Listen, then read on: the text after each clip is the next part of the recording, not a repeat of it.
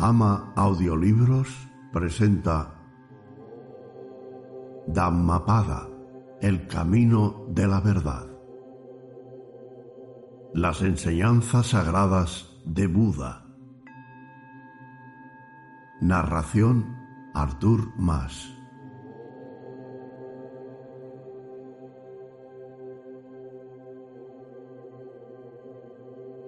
Introducción. Siddhartha Gautama, conocido como el Buda, vivió en las tierras de India alrededor del siglo V antes de Cristo.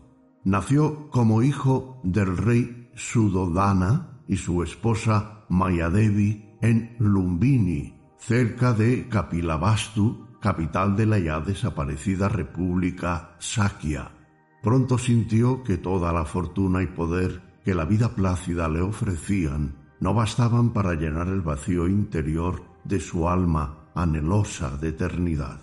Así pues, un día, dejando atrás el palacio, se retiró al bosque con el objeto de practicar disciplinas espirituales en busca de la purificación y lograr el despertar espiritual. Así transcurrieron largos años de ascetismo, disciplinas espirituales, profunda meditación y grandes esfuerzos en la búsqueda de la verdad. Finalmente, un día, a los pies de una higuera, Siddhartha Gautama, el asceta, alcanzó la realización espiritual y pasó a ser conocido como el Buda, el iluminado. Desde ese momento predicó su doctrina espiritual a sus discípulos, a través de los cuales su mensaje se difundió por todo el mundo, llegando hasta nuestros días. El mensaje espiritual de Buda gira en torno a la compasión, la benevolencia, el amor hacia todas las criaturas y la comprensión, todo lo cual marcha unido a un fervoroso anhelo de alcanzar el estado de despertar espiritual o iluminación, el nirvana, lo que en otras religiones recibe el nombre de unión con Dios o liberación. Ese supremo estado, que ha sido el objeto de la vida de innumerables sabios de las más diversas tradiciones y filosofías, es el mismo al que nos conducen las enseñanzas de Buda. El Buda abandonó su cuerpo físico para entrar en el nirvana a los ochenta años de edad en la ciudad de Kushinara, en el día de la luna llena del mes de mayo, fecha triplemente sagrada puesto que coincide con el día de su nacimiento y también con el de su iluminación espiritual. A este día se le llama el Besak y es la celebración más destacada del budismo en la que se recuerda a Buda acudiendo a templos y haciendo ofrendas. Si bien la doctrina de Buda es extensa, se puede destacar las cuatro nobles verdades como el fundamento central de sus enseñanzas. Su importancia se refleja en el hecho de que se encuentra presente en todas las tradiciones budistas. Nos dice Buda que este mundo en el cual vivimos posee una dolorosa característica, su impermanencia. Todo en él cambia y se diluye como arena seca entre las palmas de nuestras manos. No es posible retenerlo porque el paso del tiempo es inexorable y afecta por igual a todas las criaturas. Esta es llamada la primera noble verdad, la existencia del dolor. Seguidamente, Buda nos dice que ese dolor del cual nos habla posee una causa bien definida, el deseo. Es debido a que el hombre se halla preso de innumerables deseos que pasa por una larga agonía. El hombre sufre cuando desea algo que no tiene, cuando logra poseerlo, sufre para conservarlo, y cuando lo pierde, sufre. Así Buda nos enseña que la causa del dolor es el deseo de felicidad personal nacida de los apegos del ego. Esta es llamada la segunda noble verdad, la causa del dolor que es el deseo. Se pregunta Buda luego, ¿cómo puede cesar ese dolor? Para que el dolor desaparezca, nos dice, debe extinguirse ese quemante deseo que aprisiona al hombre. Esta es llamada la tercera noble verdad, la cesación del dolor que surge de la extinción del deseo.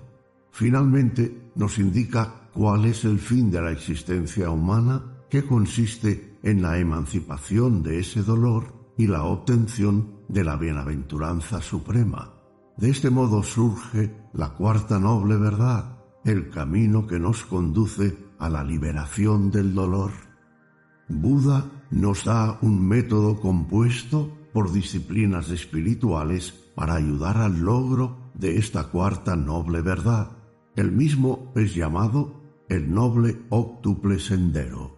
Este sagrado camino espiritual se haya conformado por las siguientes disciplinas.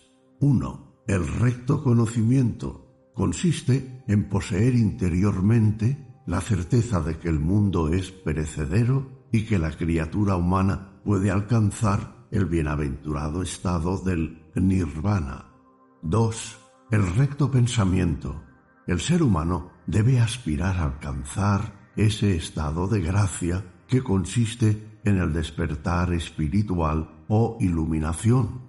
Esa noble aspiración se presenta en nuestra mente en la forma de rectos pensamientos. 3. La recta palabra. El aspirante espiritual debe hablar siempre con la verdad. Debe evitar pronunciar las palabras hirientes motivadas por los malos sentimientos, así como huir de las conversaciones vanas. 4. La recta acción se debe actuar conforme a nuestra aspiración espiritual. No debe haber discrepancia entre el pensamiento, la palabra y el acto de un hombre que va en búsqueda de la verdad. Se debe actuar rectamente en todo momento, con pureza de corazón. 5. Los rectos medios de vida. La modalidad de nuestra vida no debe oponerse a nuestro anhelo por lo espiritual no debemos dañar ni herir a otras criaturas. 6. El recto esfuerzo. Nada se logra sin esfuerzo. Así también, para progresar espiritualmente, debemos esforzarnos por ser mejores cada día. Debemos ser más compasivos y comprensivos, lo cual ha de otorgar pureza a nuestra mente y corazón. 7. Recta atención debemos aprender a controlar nuestra propia mente, evitar que ella salga a vagabundear por los mil y un caminos del mundo que nos alejan del sendero hacia la iluminación. 8. Recta meditación. El hombre que busca la iluminación ha de posar su mente y su corazón en el reino de la paz interior, el cual es la antesala del nirvana.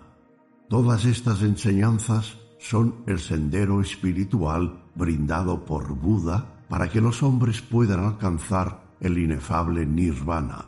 Él es, en verdad, la realización del ama a Dios sobre todas las cosas de la religión judeocristiana, del sumerge tu pensamiento en Dios y sé su devoto, del Bhagavad Gita hindú y de tantas otras enseñanzas brindadas por los maestros de las grandes religiones. Nos habla de la suprema devoción que, en definitiva, es el destino final y bienaventurado de toda criatura humana. Buda ha brindado innumerables enseñanzas a lo largo de sus años de predicación. En muchas ocasiones, éstas tomaban la forma de sentencias breves, sutras, que dirigía a sus discípulos más cercanos a fin de guiarlos y fortalecerlos en el sendero. A veces eran una vívida descripción de la criatura de santidad, en otras oportunidades servían a modo de prevenir acerca de los posibles peligros que surgen en la vida del aspirante. Pero invariablemente eran sentencias claras y comprensibles tanto para aquel a quien iban dirigidas como para los que le rodeaban. Estas enseñanzas fueron cuidadosamente retenidas en la memoria y escritas por sus discípulos. Tiempo después del ingreso de Buda en el nirvana, fueron compiladas por los monjes más antiguos de la orden a fin de que el mensaje de su maestro se pudiese conservar y transmitir a las nuevas generaciones de monjes. Según narra la tradición, esta tarea se realizaba en los monasterios durante la estación de las lluvias, periodo especialmente adecuado para el estudio y el recogimiento. De esas enseñanzas fueron seleccionados 423 importantes sutras que habrían sido pronunciados por Buda en unas 300 ocasiones.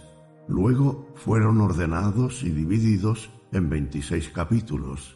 Así es como ha tomado forma el sagrado Dhammapada que ha llegado hasta nuestros días. El texto es parte del Kudaka Nikaya del Sutta Pitaka, aunque aproximadamente la mitad de los versos también se encuentran en otras partes del Canon Pali, la colección de los antiguos textos budistas escritos en idioma pali que constituyen el cuerpo doctrinal y fundacional del budismo. La palabra Dhammapada se halla compuesta por los términos Dhamma y Pada. Este último equivale a sendero, mientras que Dhamma, en sánscrito Dharma, posee un significado del cual difícilmente puede hallarse un equivalente en castellano u otra lengua occidental. A modo de aproximación, se puede decir que Dhamma es rectitud, verdad, virtud, sabiduría, religión. De allí que Dhammapada se traduzca a veces por el sendero de la virtud o el camino de la verdad.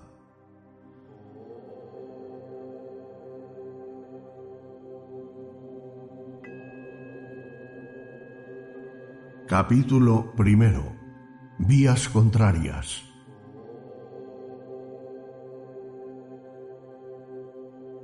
1. Lo que somos hoy procede de nuestros pensamientos de ayer y nuestros pensamientos presentes forjan nuestra vida de mañana. Nuestra vida es la creación de nuestros pensamientos. Si un hombre habla o actúa con pensamientos impuros, el sufrimiento lo sigue como la rueda del carro sigue al animal que tira de él.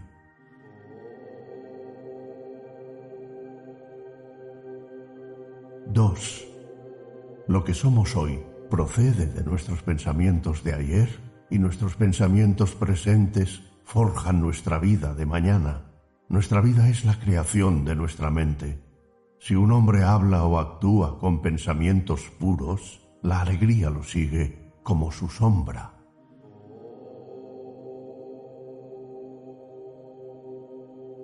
3, 4. Me insultó, me ofendió, me derrotó, me robó. Quienes conciben esos pensamientos no se liberarán del odio. Me insultó, me ofendió, me derrotó, me robó. Quienes no conciben esos pensamientos se librarán del odio.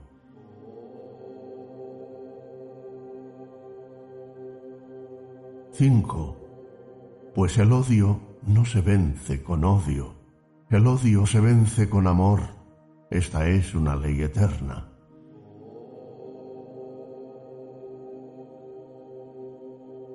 Seis. Muchos no saben que estamos aquí, en este mundo, para vivir en armonía. Quienes lo saben no luchan entre sí.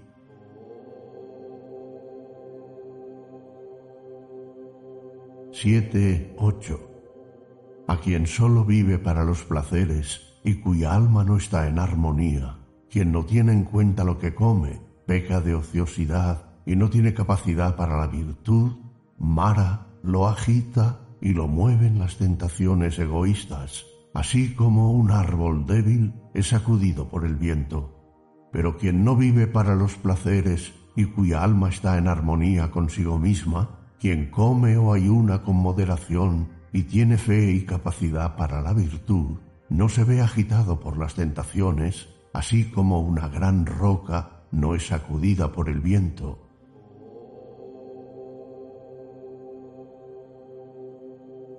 Nueve, diez. Si un hombre se pone la pura túnica amarilla con un alma impura, sin armonía consigo mismo ni verdad, no es digno de vestir la túnica sagrada. Pero aquel que está libre de pecado y cuya alma está ejercitada en la virtud, que vive en armonía consigo mismo en la verdad, es digno de vestir la túnica sagrada.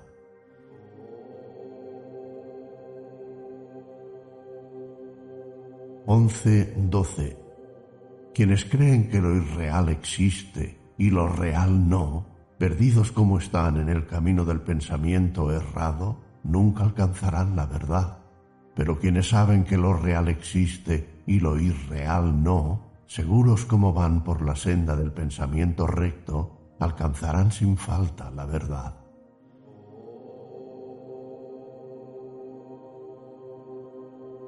Trece, catorce. Así como la lluvia atraviesa una casa con techo deteriorado, así también las pasiones atravesarán una mente desprotegida. Pero así como la lluvia no atraviesa un techo bien conservado, así tampoco penetran las pasiones en una mente bien protegida.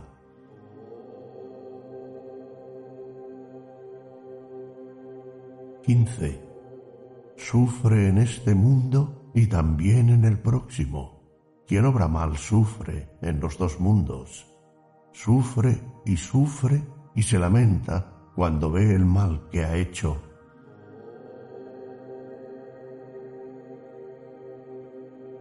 16. Es dichoso en este mundo y también en el próximo. Quien obra bien es dichoso en los dos mundos. Está alegre, siente una gran alegría cuando ve el bien que ha hecho.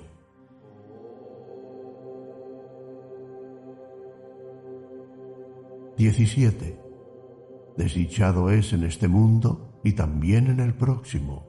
El hombre que obra mal es desdichado en los dos mundos. He obrado mal. Así se lamenta y más se lamenta por el camino del pesar.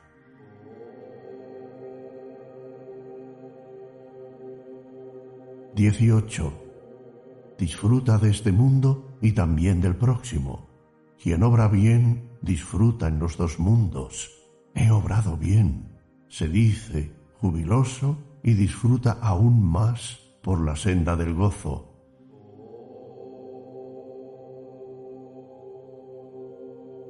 Diecinueve y veinte. Si un hombre pronuncia, irreflexivo, muchas palabras sagradas, pero no las plasma en sus acciones, no podrá gozar de la santidad. Es como un vaquero que cuenta las vacas de su amo.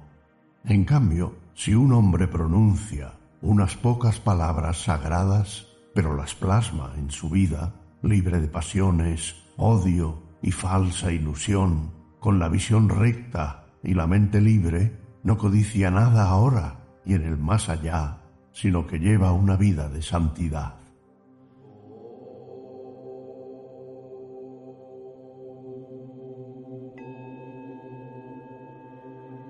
Capítulo segundo. Vigilancia.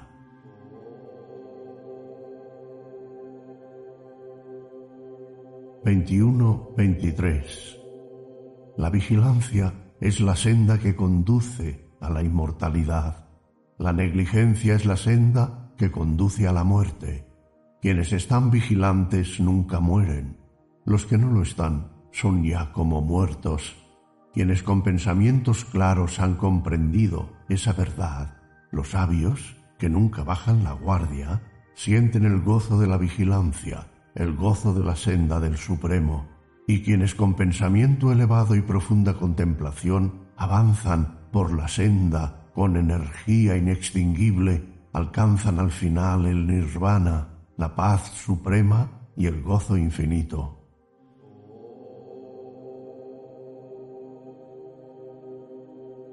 Veinticuatro. El hombre que se yergue con la fe que no cesa de recordar su elevado propósito, cuya labor es pura y reflexiona sobre ella, y dueño de sí mismo, lleva una vida de perfección y nunca baja la guardia, se elevará con la gloria.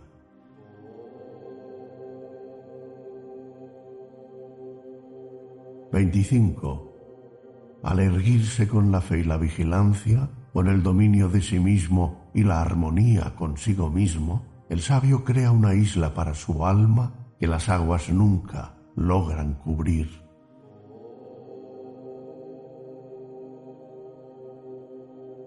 Veintiséis y veintisiete.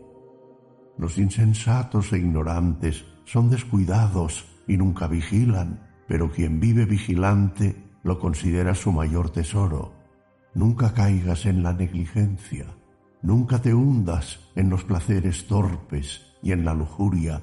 Los que se mantienen vigilantes, en profunda contemplación, alcanzan al final el gozo supremo.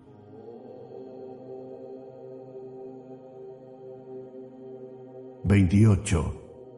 El sabio que, mediante la vigilancia, vence la reflexión es alguien que, libre de penas, asciende hasta el palacio de la sabiduría y en él, desde su alta terraza, ve abajo a los sumidos en la aflicción, así como un poderoso sabio en la montaña sagrada podría contemplar a los muchos necios allá abajo y lejos en la llanura.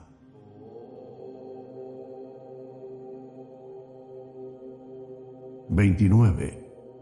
El sabio, vigilante entre los indolentes, despierto entre los dormidos, corre como un caballo de carreras y adelanta a los lentos.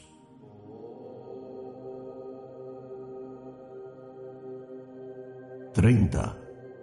Por su vigilancia fue como Indra logró la primacía entre los dioses, quienes encomian a los vigilantes y siempre desprecian la irreflexión.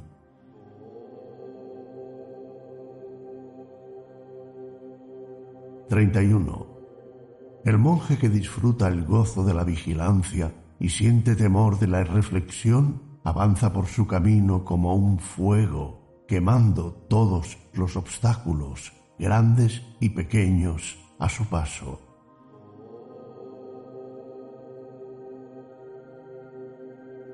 32. El monje que disfruta el gozo de la vigilancia y siente temor de la reflexión, nunca se verá privado de su victoria y se encuentra cerca del nirvana.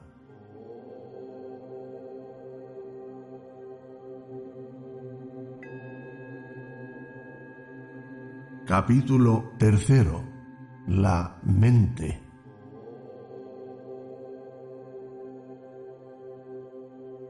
33 y 34. El pensamiento es oscilante e inquieto, difícil de sujetar y contener. Diríjalo el sabio, así como un fabricante de flechas las hace rectas, como un pez arrojado a la tierra, arrancado de su líquido elemento, el pensamiento se esfuerza y lucha para liberarse del poder de la muerte.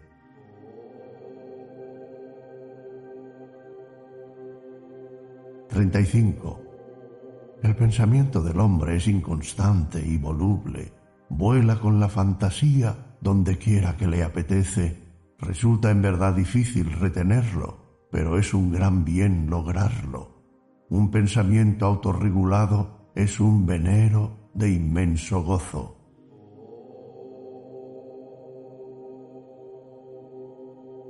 36. El pensamiento es invisible y sutil y vuela con la fantasía donde quiera que le apetece, pero el sabio debe vigilarlo bien, pues un pensamiento bien vigilado es un venero de inmenso gozo.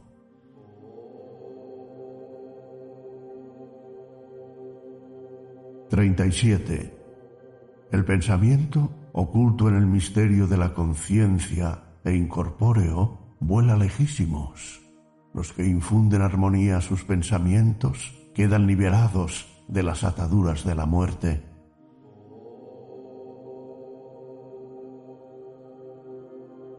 Treinta y ocho y treinta y nueve. Quien tiene un pensamiento inestable y no conoce la senda de la verdad, cuyas fe y paz son siempre vacilantes, nunca alcanzará la plenitud de la sabiduría pero quien mantiene su pensamiento sometido apaciblemente está libre del ansia de los deseos, y quien se ha elevado por encima del bien y del mal está despierto y no siente miedo.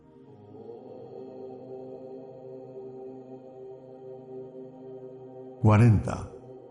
Teniendo en cuenta que este cuerpo es frágil como un cántaro, fortifica tu pensamiento como una fortaleza y empeñate en la gran lucha contra Mara, todas las malas tentaciones. Después de la victoria, guarda bien tus conquistas y no dejes de vigilar por siempre jamás.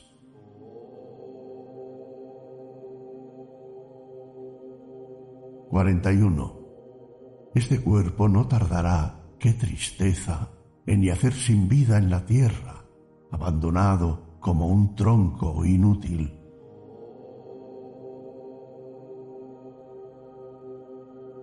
42. Un enemigo puede herir a un enemigo y un hombre presa del odio puede herir a otro hombre, pero si el pensamiento de un hombre se orienta en una dirección errónea, puede hacerle un daño aún mayor.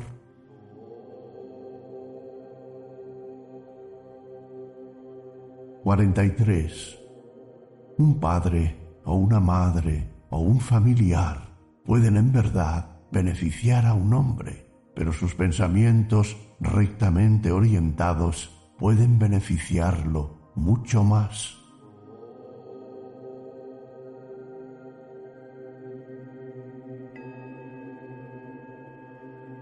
Capítulo cuarto. Las flores de la vida.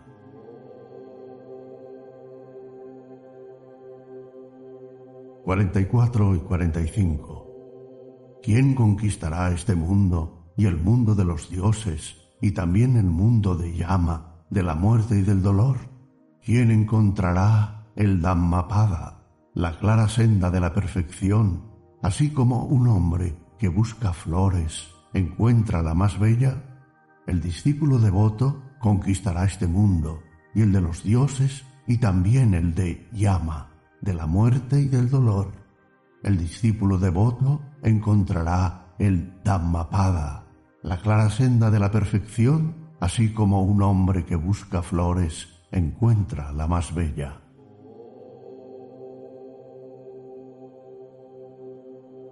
Cuarenta Quien sabe que este cuerpo es la espuma de una ola, la sombra de un espejismo, rompe las agudas flechas de Mara ocultas en las flores de las pasiones sensuales, y sin ser visto por el Rey de la muerte, sigue adelante y se interna por su senda.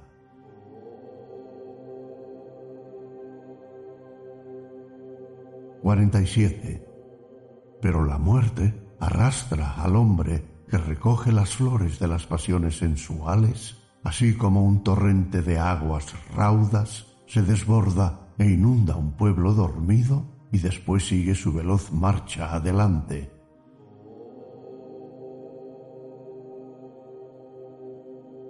Cuarenta y Y la muerte, el fin de todo, pone fin al hombre que, siempre ansioso de deseos, recoge las flores de las pasiones sensuales.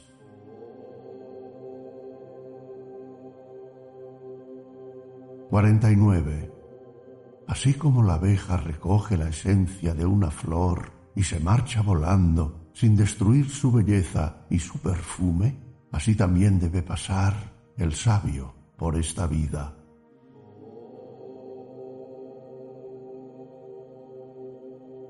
Cincuenta. No pienses en las faltas de los demás, en lo que han hecho o dejado de hacer, sino en tus pecados, en lo que has hecho o has dejado de hacer.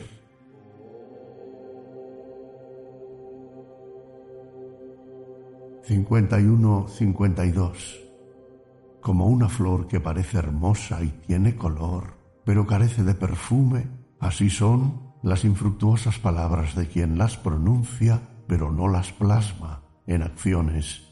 Y como una flor hermosa que tiene color y también perfume, son las hermosas y fructíferas palabras de quien habla, y las plasma en acciones.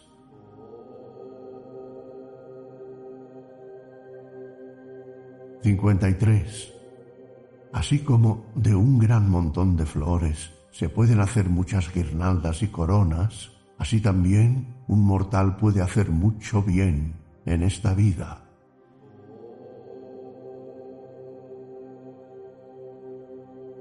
54 y 55. El perfume de las flores no se esparce contra el viento, ni siquiera el perfume del sándalo, la adelfa o el jazmín, pero el perfume de la virtud viaja contra el viento y llega hasta los confines del mundo. Existe el perfume del sándalo, la adelfa, el loto azul y el jazmín, pero el perfume de la virtud supera el de esas flores.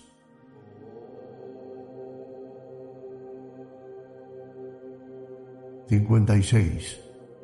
El perfume de las flores no llega demasiado lejos, ni siquiera el de la adelfa o el del sándalo, pero el perfume del bien llega a los cielos y es el perfume supremo entre los dioses.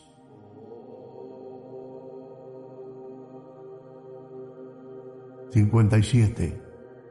La senda de los ricos en virtud, que permanecen siempre vigilantes y cuya luz verdadera los hace libres, no puede ser cruzada por Mara, por la muerte.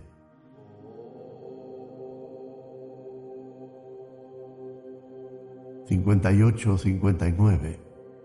Así como en un montón de basura arrojada al margen de un camino puede crecer una flor de loto, florecer con su perfume puro e infundir gozo al alma, así también entre las ciegas multitudes brilla pura la luz de la sabiduría del discípulo que sigue a Buda, el único iluminado de verdad.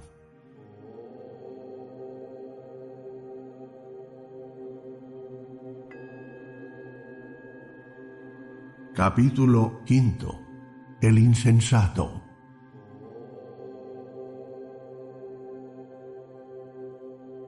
60. Qué larga es la noche para el centinela, qué largo es el camino para el cansado, qué largo es el vagabundeo por vidas que acaban en la muerte para el insensato que no sabe encontrar la senda.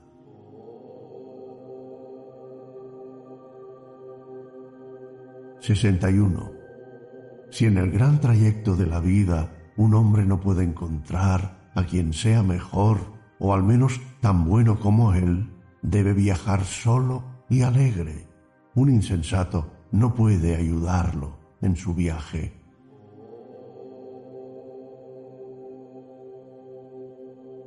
Sesenta Estos son mis hijos. Esta es mi riqueza. Así se preocupa el insensato. Ni siquiera es el dueño de sí mismo, cuanto menos de sus hijos y su riqueza.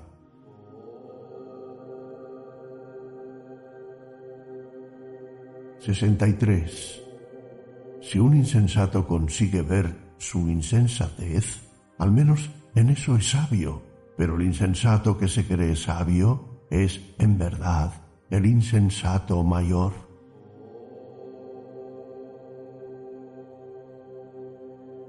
...64... Si durante toda su vida un insensato vive con un sabio, nunca llega a conocer la senda de la sabiduría como la cuchara nunca llega a conocer el sabor de la sopa.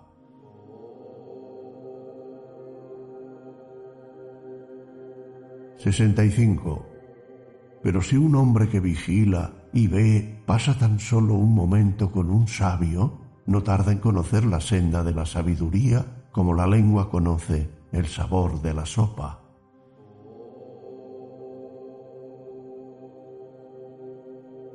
66.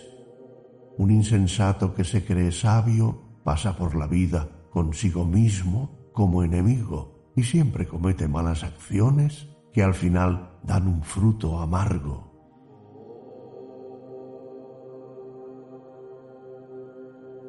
...67... Pues no es buena una acción de la que hay que arrepentirse. Una vez hecha, y cuando hay que cosechar con lágrimas en los ojos los amargos frutos de las malas acciones.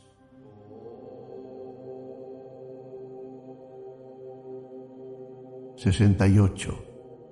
Pero una acción es en verdad buena cuando una vez hecha no hay que arrepentirse y cuando se pueden cosechar con júbilo los dulces frutos de las buenas acciones.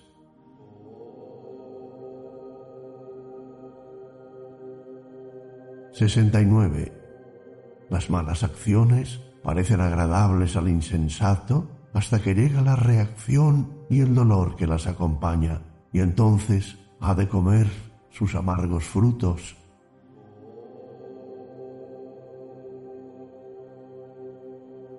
Setenta. ¿Ya puede un insensato ayunar mes tras mes y sólo comer lo poco que pueda coger con la aguda punta de una hoja de la hierba cusa? que su mérito no será ni la decimosexta parte del sabio cuyos pensamientos se alimentan con la verdad.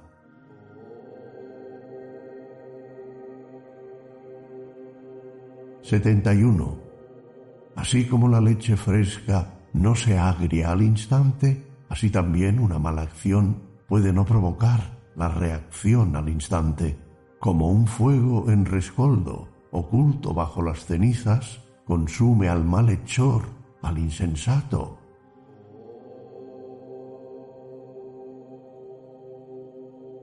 Setenta y si siempre para su propio mal el insensato aguza el ingenio, lo único que consigue es destruir su propia mente y su suerte es aún peor que antes.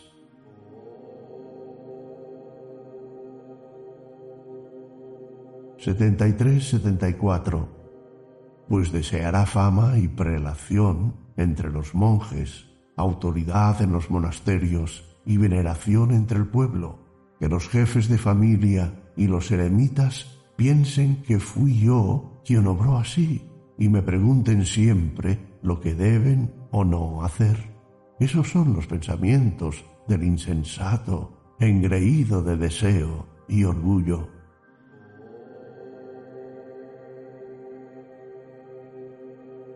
75. Pero una cosa es la senda de la riqueza terrenal y otra muy distinta la del nirvana. Piénselo, el discípulo de Buda, y sin empeñarse en conseguir fama, empeñese siempre en conseguir la libertad.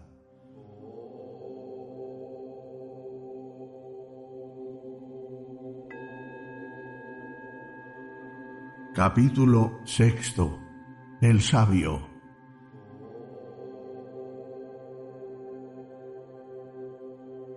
76. Considera al hombre que te exponga tus faltas como si te hablara de un tesoro escondido, un sabio que te muestra los peligros de la vida. Sigue a ese hombre, quien lo siga verá el bien y no el mal.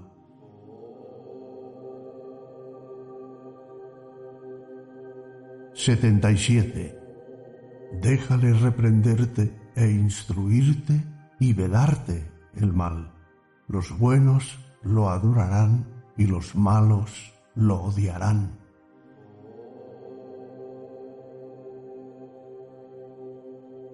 Setenta No tengas por amigos a quienes tienen el alma sucia.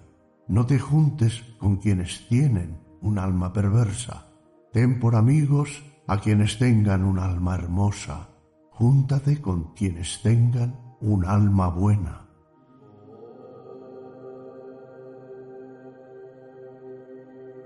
79.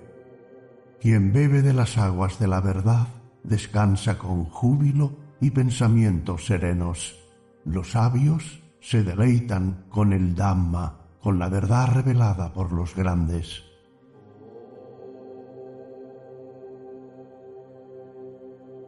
Ochenta. Quienes hacen canales dirigen las aguas para domeñarlas. Los fabricantes de flechas las hacen rectas. Los carpinteros domeñan la madera y los sabios domeñan sus pensamientos.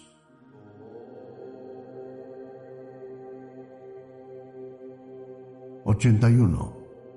Así como una gran roca no es sacudida por el viento, así tampoco es sacudido el sabio por los elogios ni por las acusaciones.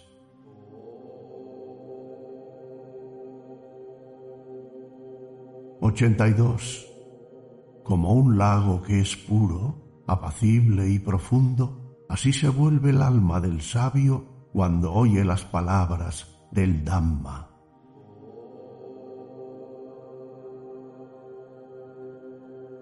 83. Los hombres buenos renuncian en verdad a todos los apegos en todo momento. Los santos no pronuncian palabras ociosas sobre asuntos del deseo. Cuando experimentan placer o dolor, se sienten por encima del placer y del dolor.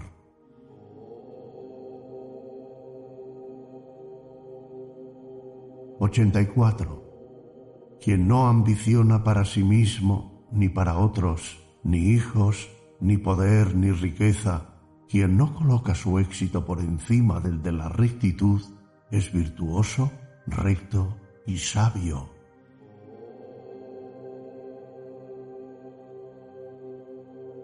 Ochenta y cinco y ochenta y seis. Pocos cruzan el río del tiempo y consiguen alcanzar el nirvana la mayoría de ellos corren para arriba y para abajo por este lado del río, pero quienes, cuando conocen la ley, siguen su senda, alcanzarán la otra orilla y llegarán allende el reino de la muerte.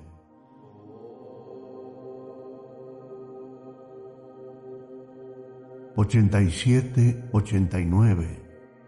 Tras dejar la senda de la oscuridad y seguir la de la luz, el sabio debe abandonar su vida hogareña y adentrarse en una vida de libertad. Debe encontrar su gozo supremo en una soledad que pocos disfrutan, libre de posesiones, de deseos y de todo lo que pueda enturbiar sus pensamientos. Pues quien está bien versado en los caminos que conducen a la luz, abandona la esclavitud de los apegos, encuentra el gozo en su liberación de la esclavitud y libre de la oscuridad de las pasiones, resplandece como un puro esplendor de luz. Disfruta, incluso en esta vida mortal, el inmortal nirvana.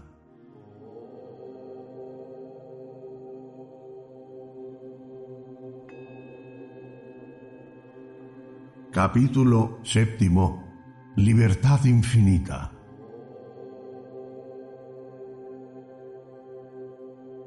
90. El viajero ha llegado al final del trayecto. En la libertad del infinito carece de penas. Los grilletes que lo apresaban han saltado y la ardiente fiebre de la vida ha desaparecido.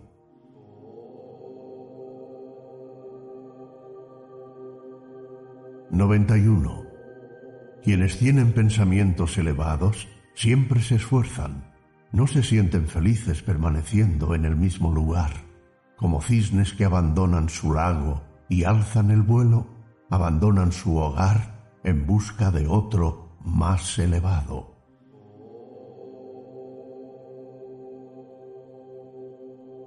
Noventa ¿Quién puede seguir la senda de quienes conocen el verdadero alimento de la vida y, tras abandonar la abundancia excesiva, se elevan por el cielo de la liberación, el infinito vacío sin comienzo, su rumbo es tan difícil de seguir como el de las aves en el aire.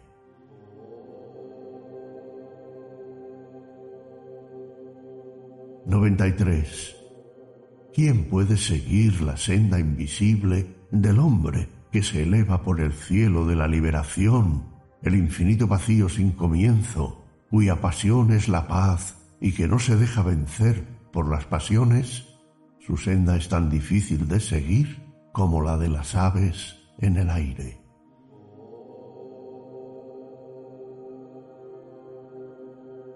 Noventa El hombre que con sabiduría domina sus sentidos como un buen auriga sus caballos y está libre de bajas pasiones y orgullo, es admirado incluso por los dioses.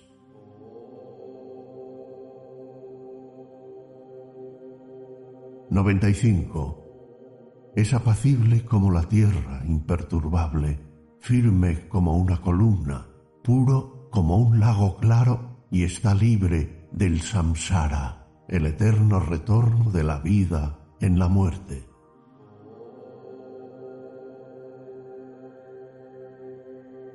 96. En la luz de su visión ha encontrado su libertad. Sus pensamientos, palabras y acciones son paz.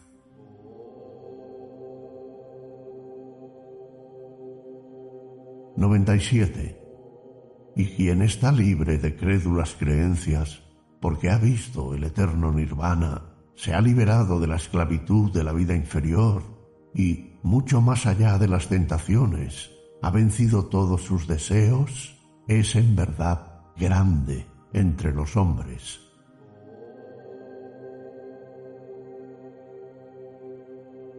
Noventa Donde quiera que residan hombres santos, es en verdad un lugar de gozo, ya esté en una aldea, un bosque, un valle o un monte.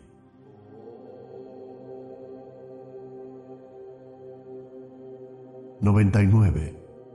Vuelven deleitosos los bosques en que otras personas no podrían vivir. Como no cargan con el peso de los deseos, disfrutan un gozo del que otros carecen.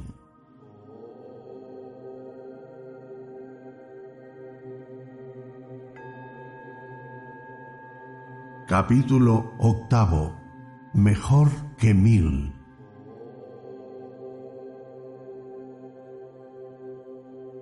100.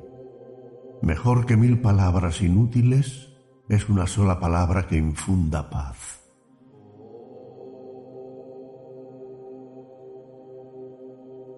Ciento Mejor que mil versículos inútiles es un solo versículo que infunda paz.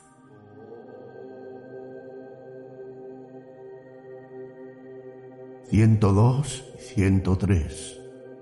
Mejor que cien poemas inútiles es un solo poema que infunda paz.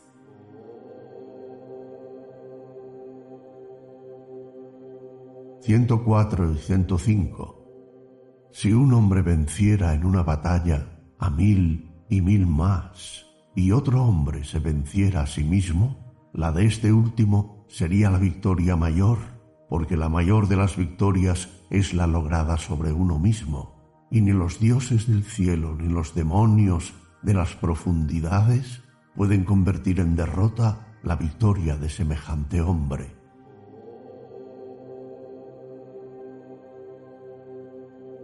...106... Si mes tras mes un hombre hiciera mil ofrendas durante cien años y otro solo por un momento venerase a un vencedor de sí mismo, ese momento tendría más valor que cien años de ofrendas.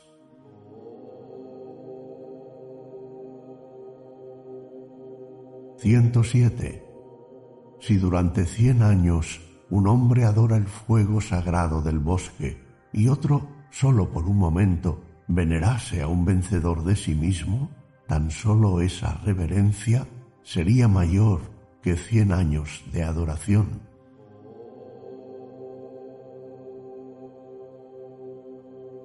108.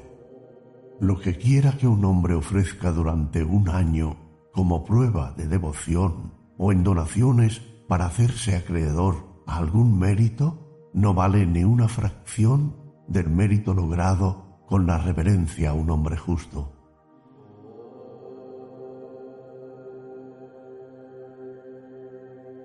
nueve Y quien reverencia a los veteranos en virtud y santidad, conquista en verdad cuatro tesoros, larga vida, salud, poder y alegría.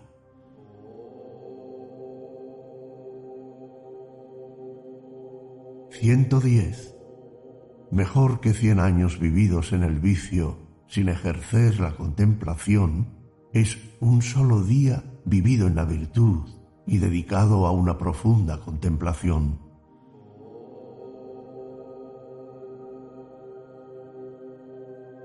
once Mejor que cien años vividos en la ignorancia, sin ejercer la contemplación, es un solo día vivido con sabiduría y dedicado a una profunda contemplación.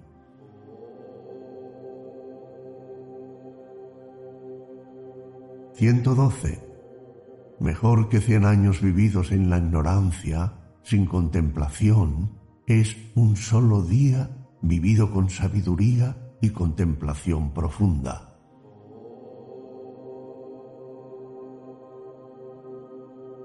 113. Mejor que cien años sin prestar atención a la aparición y desaparición de las cosas es un solo día de vida en el que se les preste atención.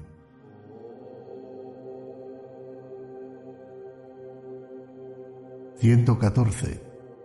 Mejor que cien años sin ver la inmortalidad propia es un solo día de vida en el que la veamos.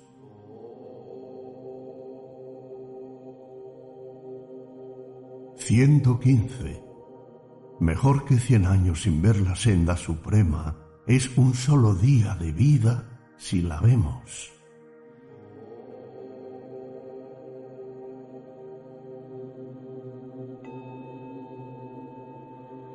Capítulo noveno. El bien y el mal.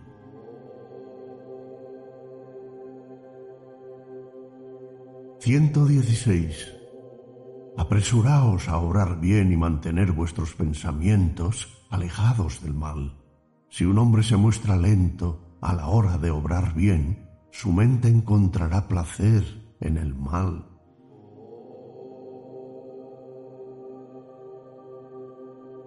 ...117... Si un hombre comete una mala acción, no debe repetirla una y otra vez. No debe encontrar placer en su pecado la acumulación de malas acciones resulta dolorosa.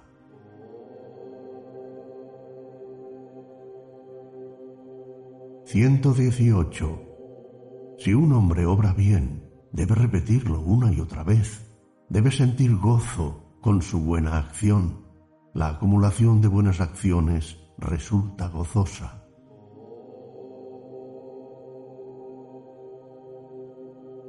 119 y 120. Un hombre puede sentir placer con el mal mientras éste no haya dado fruto, pero cuando llega el fruto del mal, ese hombre siente en verdad el mal. Un hombre puede sentir dolor al hacer el bien mientras su bien no haya dado fruto, pero cuando llega el fruto del bien, ese hombre siente en verdad el bien.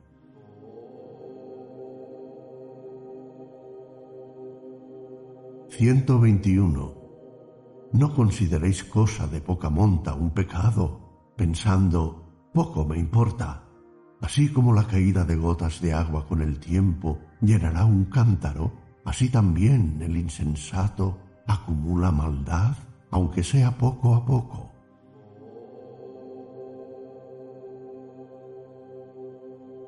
...122... No consideréis cosa de poca monta una acción pensando, poco me importa, así como la caída de gotas de agua con el tiempo llenará un cántaro, así también el sabio acumula bondades, aunque sea poco a poco.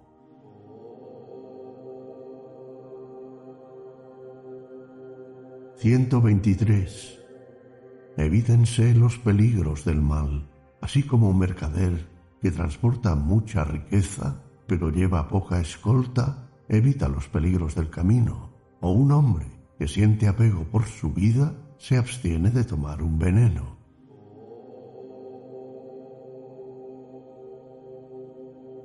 ...124... Así como un hombre que no tenga una herida en una mano no puede verse afectado por el veneno que lleve en ella, pues el veneno no afecta allí donde no hay herida, así tampoco puede el mal hacer mella en quien carece de maldad.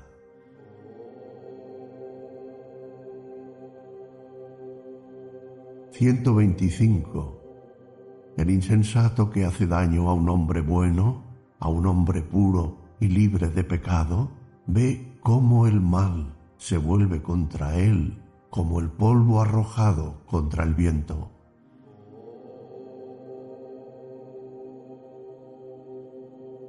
...126...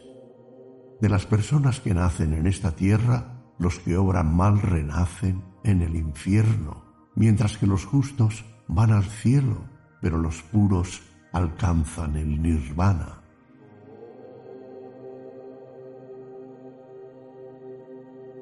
127. Ni en el cielo ni en las profundidades del mar, ni en una cueva en la montaña, ni en ninguna otra parte puede un hombre librarse de las malas acciones que haya cometido.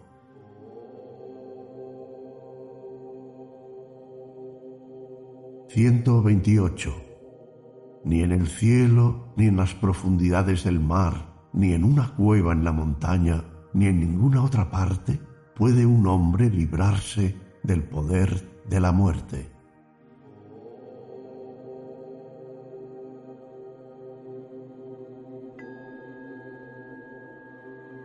Capítulo décimo. La vida.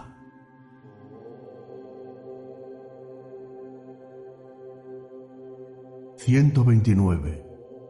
Todos los seres tiemblan ante el peligro todos temen a la muerte. Cuando un hombre reflexiona sobre ello, no mata ni causa muertes.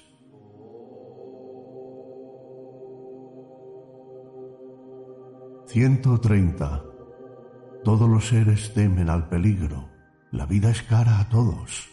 Cuando un hombre reflexiona sobre ello, no mata ni causa muertes.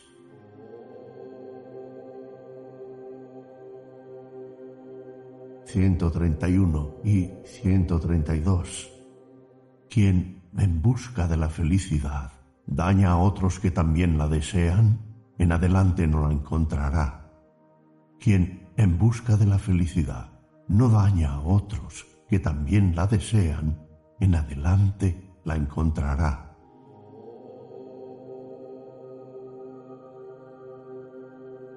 133-134 Nunca pronunciéis palabras ásperas, pues una vez pronunciadas pueden volverse contra vosotros.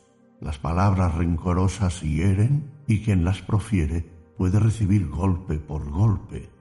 Si podéis permanecer en una quietud sosegada, como un gong roto que permanece silencioso, habréis alcanzado la paz del nirvana y vuestro enojo será paz.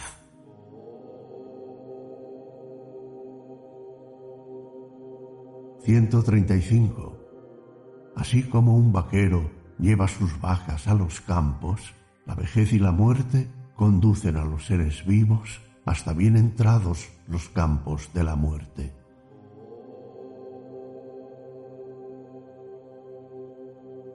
...136... Cuando un insensato comete malas acciones, olvida que está encendiendo un fuego en el que él mismo arderá algún día.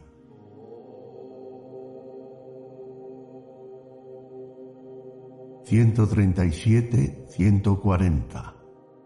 Quien hiere con sus armas a quienes son inofensivos y puros, no tardará en ser presa de uno de estos diez males, un dolor o una enfermedad temibles, la pérdida de extremidades o una enfermedad terrible, o incluso la locura la pérdida del juicio, la persecución del rey, una temible acusación ante la justicia, la pérdida de posesiones o de familiares, o un fuego procedente del cielo que pueda incendiar su casa.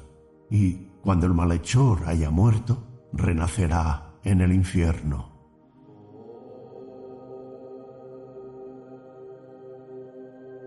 141.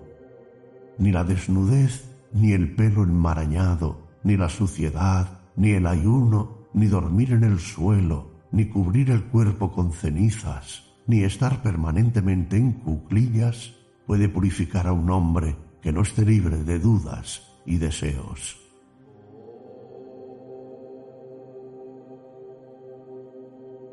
...142... Pero, aunque un hombre vista buena ropa... ...si vive pacíficamente y es bueno... ...tiene dominio de sí mismo y fe... ...y es puro y no hiere a ser vivo alguno... ...es un santo brahmin un eremita retirado, un monje llamado Bhikkhu.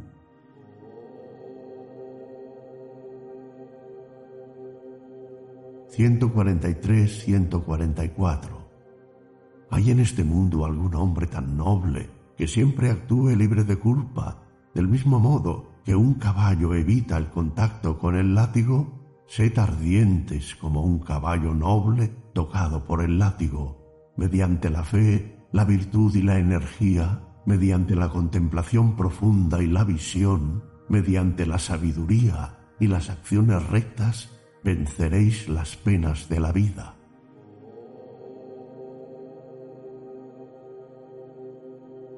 ...145... Quienes hacen canales dirigen las aguas. Los fabricantes de flechas las hacen rectas. Los carpinteros domeñan su madera y los santos dominan su alma.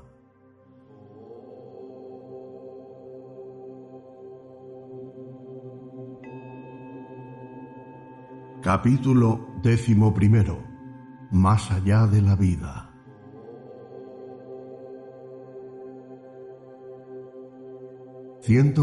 seis. ¿Cómo puede haber risa y placer cuando el mundo entero está ardiendo? Cuando estás sumido en la oscuridad, ¿acaso no pedirás una lámpara?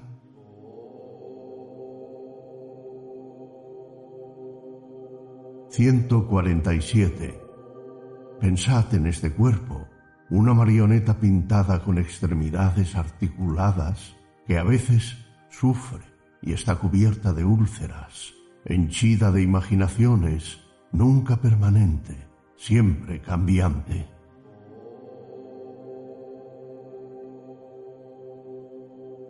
«148. Este cuerpo se está pudriendo. Es un nido de enfermedades, un montón de corrupción destinado a la destrucción, a la disolución. Toda vida acaba en la muerte.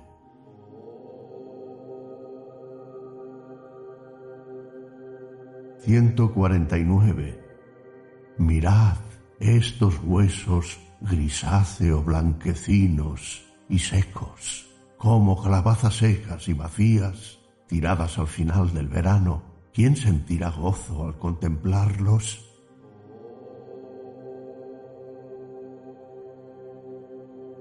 Ciento cincuenta. Una casa de huesos en este cuerpo, huesos cubiertos con carne y sangre. El orgullo y la hipocresía moran en esta casa y también la vejez y la muerte.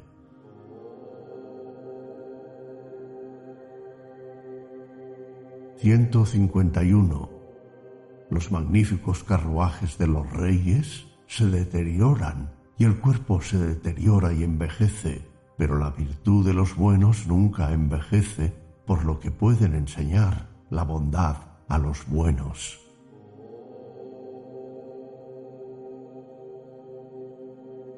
...152...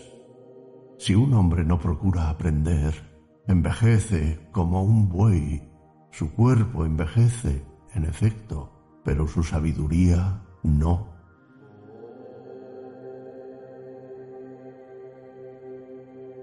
...153 y 154... He recorrido en vano los ciclos de muchas vidas, esforzándome siempre por encontrar al constructor de la casa de la vida y la muerte. Qué grande es la pena por la vida que debe morir, pero Ahora que te he visto, constructor, nunca más construirás esta casa. Las vigas de los pecados están rotas y la cumbrera de la ignorancia está destrozada. La fiebre del ansia es cosa del pasado, pues mi mente mortal ha desaparecido en el gozo del inmortal nirvana.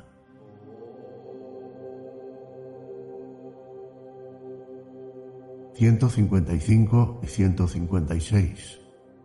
Quienes en su juventud no vivieron en armonía consigo mismos y no lograron los auténticos tesoros de la vida, son más adelante como viejas garzas de largas patas que permanecen desoladas junto a un lago sin peces, quienes en su juventud no vivieron en armonía consigo mismos y más adelante no lograron los auténticos tesoros de la vida, son como arcos rotos y no dejan de deplorar el pasado desaparecido.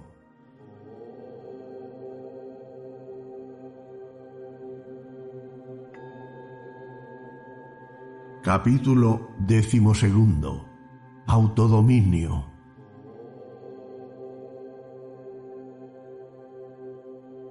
157.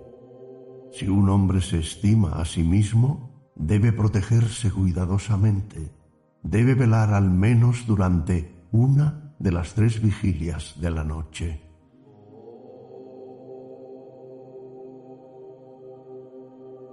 ...158... Primero debe descubrir la rectitud y después podrá enseñársela a los demás, con lo que evitará un dolor inútil.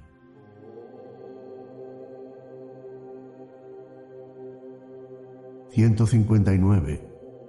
Si obra tan bien como enseña a los demás a hacerlo, sí que puede enseñar a los demás.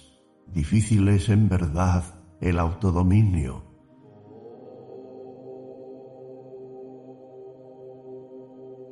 ...160... Solo el hombre mismo puede ser dueño de sí mismo. ¿Quién, si no, podría ser su dueño, aparte de él mismo? Cuando el amo y el criado son uno y el mismo, se da la ayuda y autodominio verdaderos.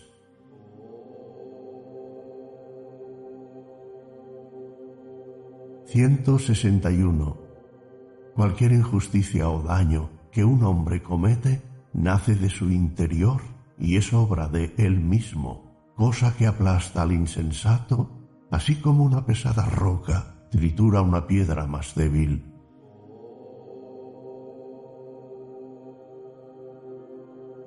...162... Y el mal que crece en un hombre es como la enredadera malaba que envuelve el árbol sala y el hombre se ve reducido a la condición que su enemigo desea para él.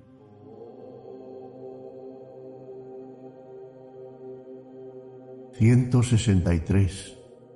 Resulta fácil hacer el mal, el mal para uno mismo, pero muy difícil actuar rectamente, hacer lo que es bueno para uno mismo.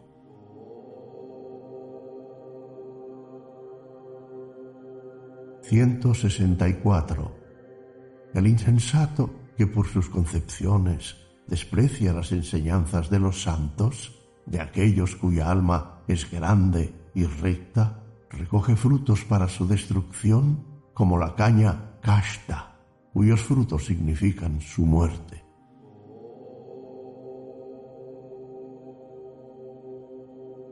...165... Uno mismo hace el mal y uno mismo es quien sufre. Uno mismo no hace el mal y mediante el yo propio se purifica. Lo puro y lo impuro provienen de uno mismo. Ningún hombre puede purificar a otro.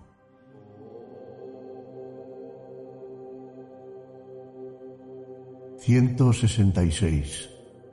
Ningún hombre debe poner en peligro su deber, el bien de su alma, por el bien ajeno, por grande que sea. Cuando haya visto el bien de su alma, debe seguirlo con fervor 1.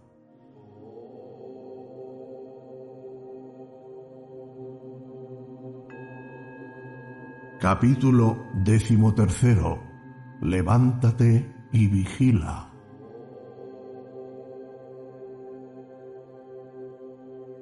...167...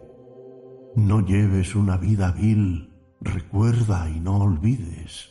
No apliques ideas equivocadas, no te hundas en el mundo 168.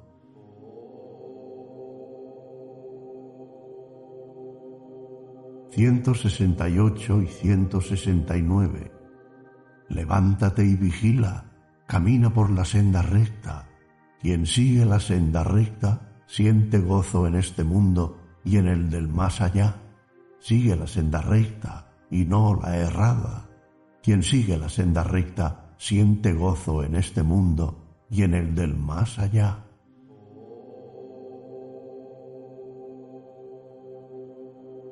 170.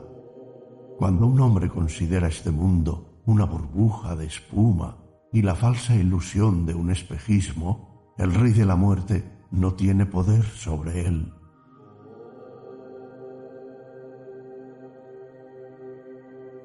...171... Ven y mira este mundo.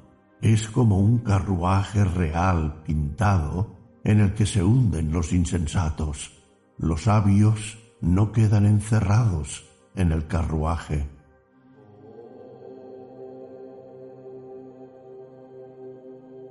...172... Quien en sus primeros tiempos fue ignorante, pero más adelante descubrió la sabiduría, arroja una luz sobre el mundo como la de la luna cuando no está cubierta por nubes.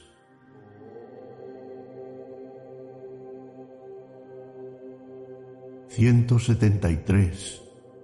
Quien supera el daño que ha hecho con buenas acciones posteriores, arroja más adelante una luz sobre el mundo como la de la luna cuando no está cubierta por nubes.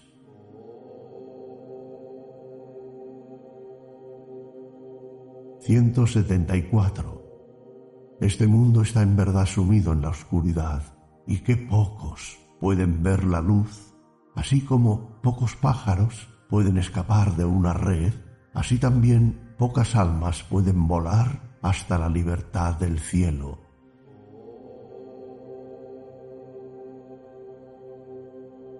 ...175... Los cisnes siguen la senda del sol mediante el milagro de volar por el aire. Los hombres fuertes vencen el mal y sus ejércitos y después se elevan por encima del mundo.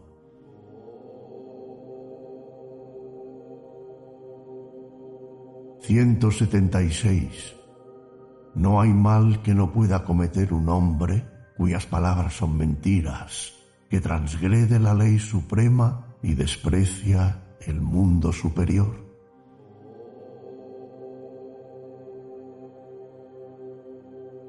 177. Los avaros no van desde luego al cielo de los dioses, y los insensatos no elogian la liberalidad, pero los hombres nobles encuentran alegría en la generosidad y así sienten júbilo en los mundos superiores.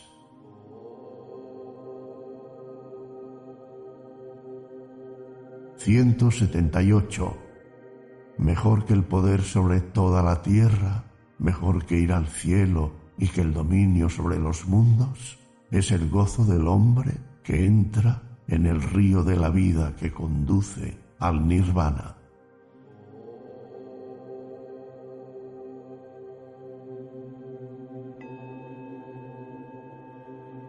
Capítulo decimocuarto Buda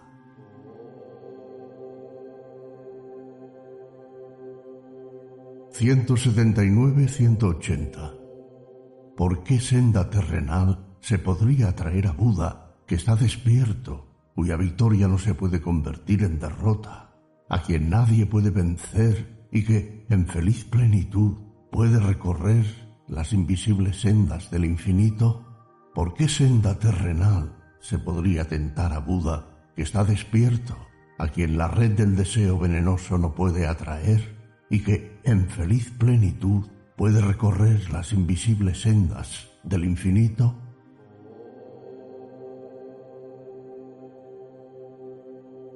181. Incluso los dioses anhelan ser como Budas, que están despiertos y vigilan. Encuentran paz en la contemplación y, sosegados y firmes, gozan con la renuncia.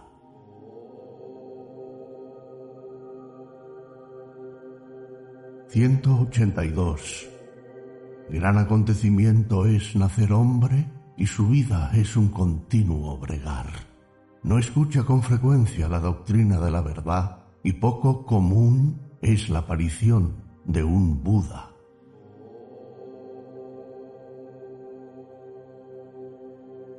183-185. No obréis mal, sino bien. Mantened puros vuestros pensamientos. Esa es la enseñanza de Buda. La paciencia es el sacrificio supremo. El nirvana es el bien supremo. Eso dicen los Budas, que están despiertos. Si un hombre hiere a otro, no es un eremita. Si ofende a otro, no es un asceta. No herir con hechos ni con palabras, autodominio prescrito en las reglas, moderación en el comer, la soledad del cuarto y la cama propios y la ejercitación de la conciencia más elevada. Esa es la enseñanza de los Budas que permanecen despiertos.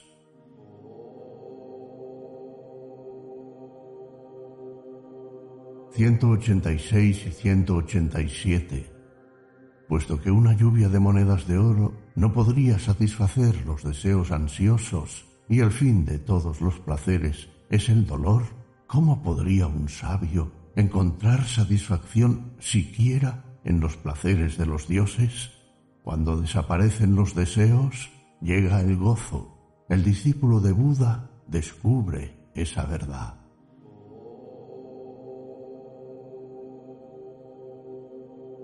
188-192. Los hombres, movidos por el miedo, se refugian en las montañas o los bosques, las arboledas, los árboles sagrados o los santuarios, pero esos no son refugios seguros, no son los que liberan a un hombre de la aflicción. Quien busca refugio en Buda, en la verdad, y en sus discípulos busca, en verdad, un gran refugio Después comprende las cuatro grandes verdades, el sufrimiento, su causa, su fin y el sendero de las ocho etapas que conduce al fin del sufrimiento.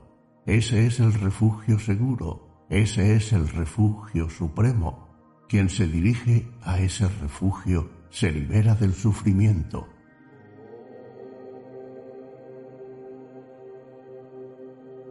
...193 no es fácil encontrar un hombre de visión certera, un Buda que permanece despierto, no nace en cualquier sitio. Dichosos son los habitantes del lugar en el que nace un hombre semejante.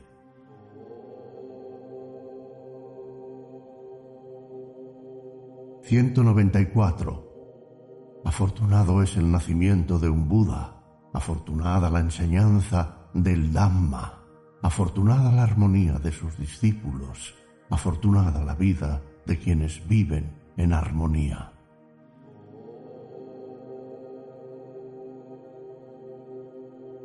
...195 y 196... ¿Quién podría calibrar la excelencia de quien venera a quienes son dignos de ello? Un Buda o sus discípulos que han dejado atrás el mal y han cruzado el río del sufrimiento y libres de todo temor se encuentran en la gloria del nirvana.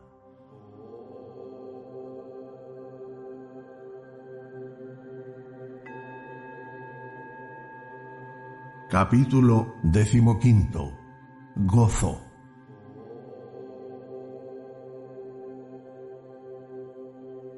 197, 199. Vivamos con júbilo y con amor entre quienes odian. Entre hombres que odian, vivamos con amor. Vivamos con júbilo y con salud entre quienes están enfermos. Entre hombres que están enfermos, vivamos con salud. Vivamos con júbilo y en paz entre los que luchan. Entre quienes luchan, vivamos en paz.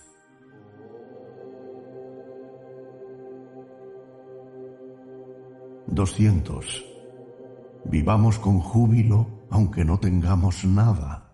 Con júbilo vivamos como espíritus de la luz.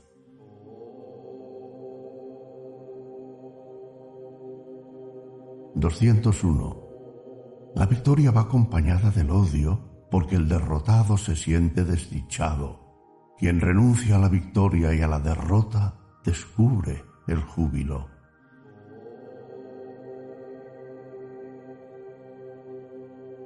202. No hay fuego comparable con la concupiscencia, no hay maldad como el odio, no hay dolor como la inarmonía, no hay gozo como el nirvana.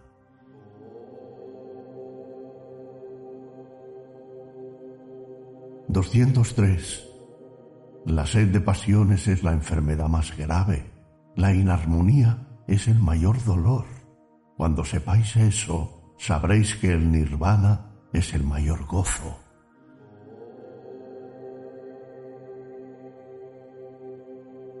...204...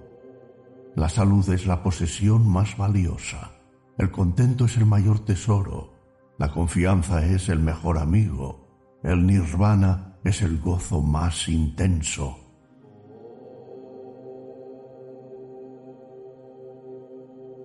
205. Cuando un hombre conoce la soledad del silencio y siente el gozo de la quietud, está libre de temor y pecado y experimenta el júbilo del Dhamma.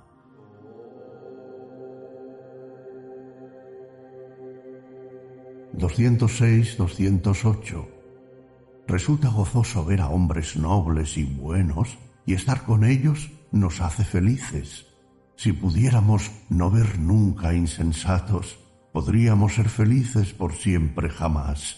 Largo y aflictivo es el viaje de quien debe hacerlo con insensatos, porque la compañía de un insensato es tan dolorosa como la de un enemigo. Pero el gozo de la compañía de un sabio es como el de la reunión con un pariente amado. Si descubres a un hombre que tenga constancia, esté despierto para la luz interior, sea culto, sufrido, dotado de devoción, un hombre noble sigue a ese hombre bueno y grande como la luna sigue la senda de las estrellas.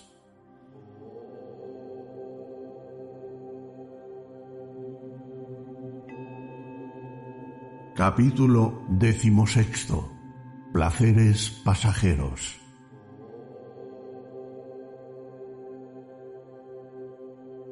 209-211. Quien hace lo que no debe y deja de hacer lo que debe, olvida el objeto verdadero de la vida y se hunde en placeres pasajeros. Un día envidiará al hombre que vive en profunda contemplación. Libérese el hombre del placer y también del dolor, pues no tener placer es una pena y también lo es sentir dolor. Así pues, no os dejéis atar por el placer, pues su pérdida causa dolor. El hombre que está más allá del placer y del dolor está libre de grilletes.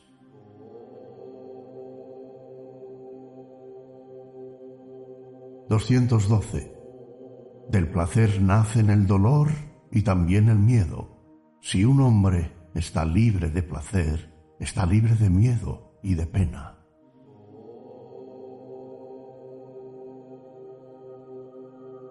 213. De la pasión nace el dolor y también el miedo. Si un hombre está libre de pasión, está libre de miedo y de aflicción.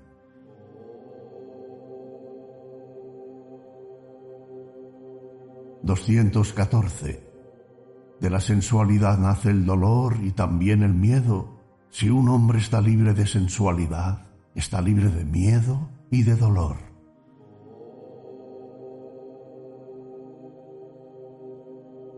215. De la concupiscencia nace el sufrimiento y también el miedo. Si un hombre está libre de concupiscencia, lo está también de miedo y de sufrimiento.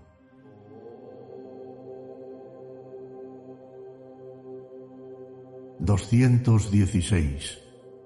Del deseo vehemente nace el sufrimiento y también el miedo. Si un hombre está libre de ese deseo, lo está también de miedo y de sufrimiento.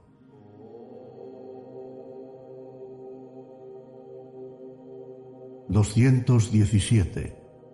El mundo ama al hombre virtuoso y con visión, que sigue el Dhamma, la senda de la perfección, cuyas palabras son veraces y hace lo que debe.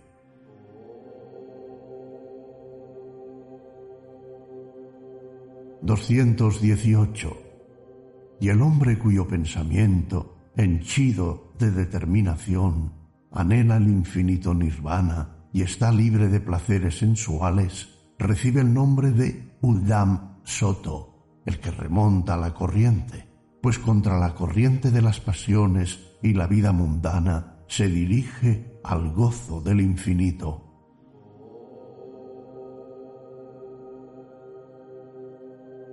219 y 220.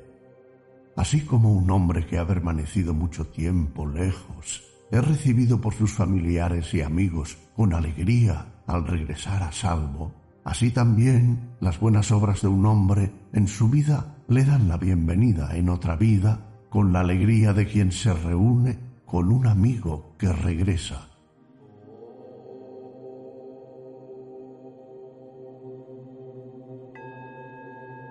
217 Capítulo séptimo Renunciar a la ira.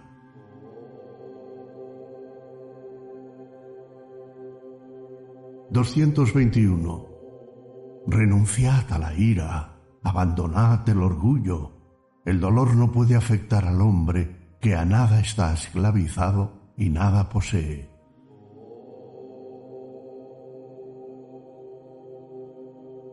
222 a quien puede dominar su ira en aumento, como un cochero domina su carruaje a toda velocidad, lo llamo buen conductor. Los otros se limitan a sostener las riendas.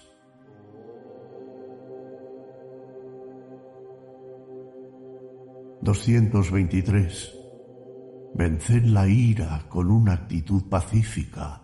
Venced el mal con el bien Venced al avaro con generosidad y al mentiroso con la verdad.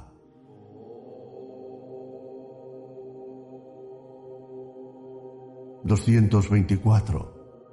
Decid la verdad, no os entreguéis a la ira, dad lo que podáis al que pida. Esos tres pasos os llevarán hasta los dioses.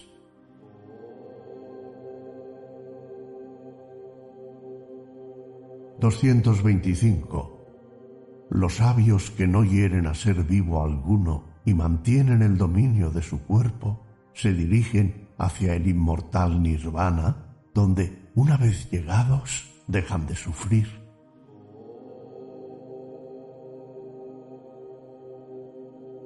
...226... Quienes mantienen una vigilancia permanente, se estudian a sí mismos día y noche y se esfuerzan con toda su alma por alcanzar el nirvana, verán desaparecer todas sus pasiones.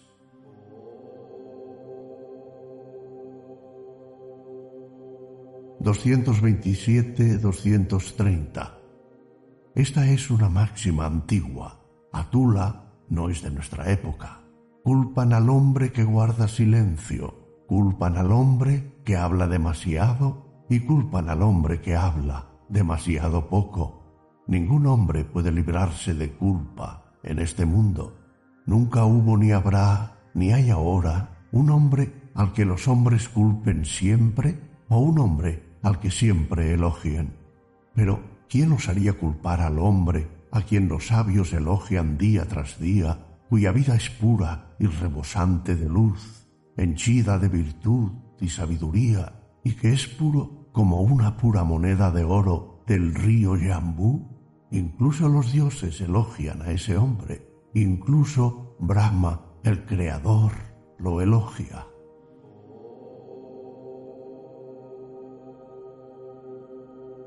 ...231-234... Vigila la ira del cuerpo, domínalo. No hieras a nadie con el cuerpo y utilízalo bien. Vigila la ira de las palabras, domínalas. No hieras con las palabras y utilízalas bien. Vigila la ira mental, domínala. No hieras con ella y utilízala bien. Hay hombres sabios y firmes que dominan su cuerpo, sus palabras y sus pensamientos. Son los hombres que ejercen un dominio supremo de sí mismos.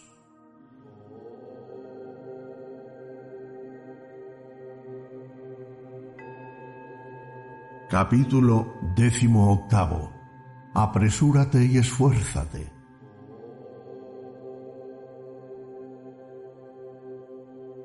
235-238. Hojas amarillas cuelgan del árbol de tu vida. Los mensajeros de la muerte están esperando. Vas a viajar hasta muy lejos. ¿Qué preparativos has hecho para el viaje? Constrúyete una isla. Apresúrate y esfuérzate. Sé prudente. Cuando te hayas quitado el polvo de las impurezas y te hayas liberado de las pasiones pecaminosas, Llegarás a la magnífica tierra de los grandes. Estás al final de tu vida. Te vas a encontrar con la muerte. No hay lugar de descanso por el camino y careces de provisiones para el viaje. Así pues, constrúyete una isla. Apresúrate y esfuérzate. Sé prudente. Cuando te hayas quitado el polvo de las impurezas y te hayas liberado de las pasiones pecaminosas, te habrás liberado de lo que nace y debe morir. Te habrás liberado de la vejez que acaba en la muerte.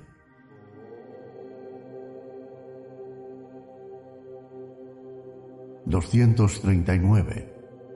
Un hombre sabio debe eliminar las impurezas de su ser, del mismo modo que un orfebre elimina las impurezas de la plata, una tras otra, poco a poco, una y otra vez.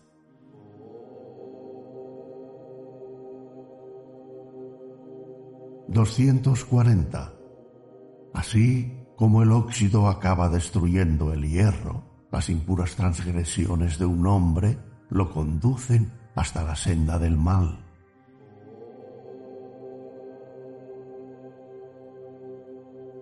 Doscientos cuarenta y uno. La repetición insulsa es el óxido de los versículos sagrados. La falta de reparación es el óxido de las casas. La falta de ejercicio físico es el óxido de la belleza. El descuido es el óxido del vigilante.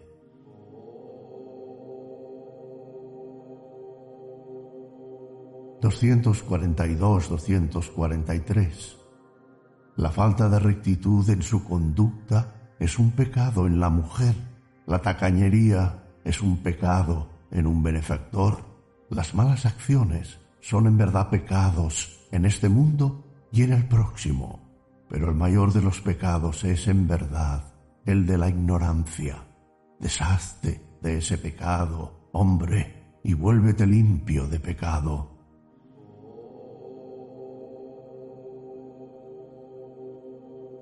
244 y 245, la vida parece fácil para quienes son desvergonzadamente audaces y seguros de sí mismos, astutos y arteros, sensualmente egoístas, licenciosos e impuros, arrogantes e insultantes, podridos de corrupción.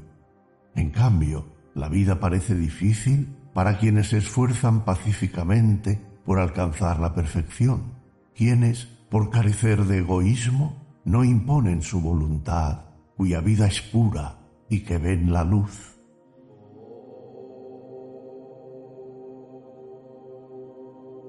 ...246-248...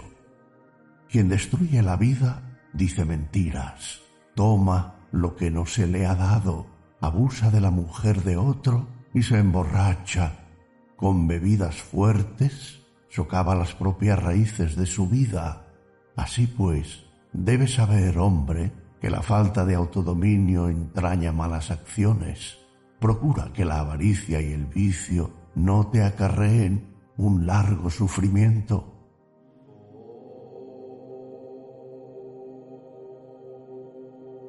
249 y 250. Las personas de este mundo hacen regalos inspirados por una luz interior o por un placer egoísta. Si los pensamientos de un hombre se ven alterados por lo que otros dan o dejan de dar, ¿cómo va a poder lograr la contemplación suprema de día o de noche? Pero aquel en que las raíces de la envidia han sido arrancadas y quemadas, puede lograr de día o de noche la suprema contemplación.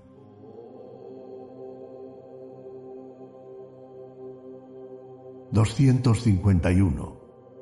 No existe un fuego como el de la lujuria, ni cadenas como las del odio. No hay maraña como la de la falsa ilusión, ni torrente más turbulento que el deseo.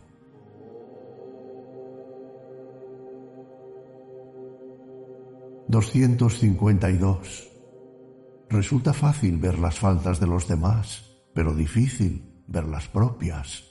Se muestran las faltas de los demás como paja lanzada al viento, pero se ocultan las propias como un jugador astuto esconde sus dados.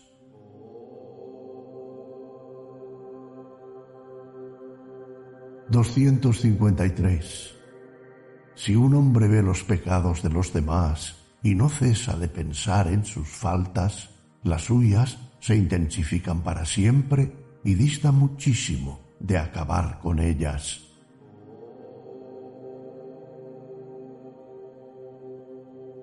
...254 y 255... No hay una senda en el cielo por lo que un monje debe encontrar la senda interior el mundo gusta de los placeres que constituyen obstáculos en el camino, pero los tata gatas, los que ya se han ido, han cruzado el río del tiempo y han vencido al mundo. No hay una senda en el cielo por lo que un monje debe encontrar la senda interior. Todas las cosas desaparecen en verdad, pero los budas permanecen por siempre jamás en la eternidad.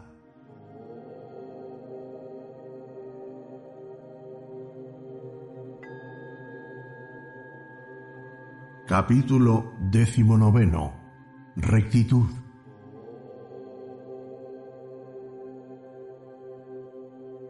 ...256 y 257...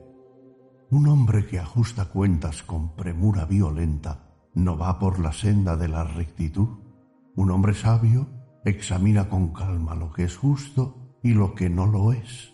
...y afronta las diferentes opiniones con verdad, sin violencia y con paz. Dicho hombre está protegido por la verdad y es un custodio de ella. Es recto y sabio.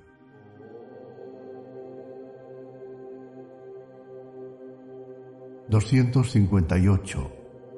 No se considera sabio a quien habla y habla y vuelve a hablar, pero si es pacífico, afectuoso y carece de temor, se lo considera en verdad sabio.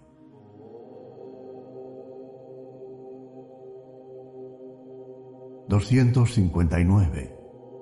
No se considera internado por la vía de la rectitud a quien habla con palabras eruditas, pero si, aunque no sea un erudito, no olvida la vía recta, si cumple con sus obligaciones, sí que sigue la senda de la rectitud.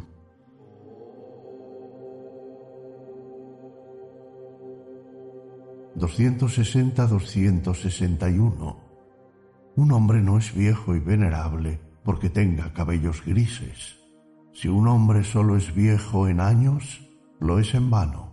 Pero un hombre es un anciano venerable si está en verdad libre de pecado y si alberga en su ser verdad y rectitud, apacibilidad, moderación y autodominio.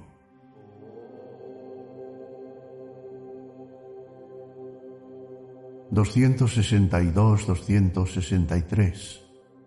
Solo con palabras y apariencia agradables no se puede ser honorable si se alberga envidia, codicia y engaño. Pero aquel que ha arrancado de raíz esos tres pecados y es prudente y ama, es en verdad un hombre honorable.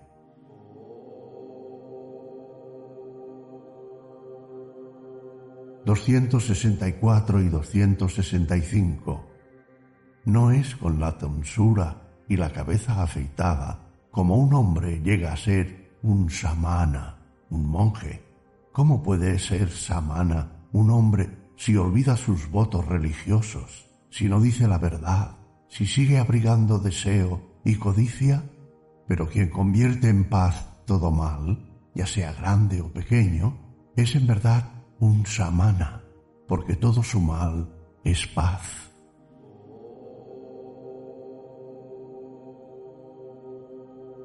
266-267. No se es un bhikkhu mendicante por llevar vida de mendigo. Un hombre solo puede ser de verdad un bhikkhu si acepta la ley de la rectitud y rechaza la ley de la carne.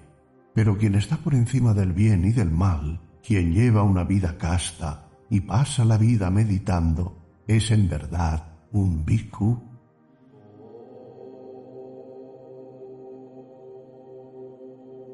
268 y 269.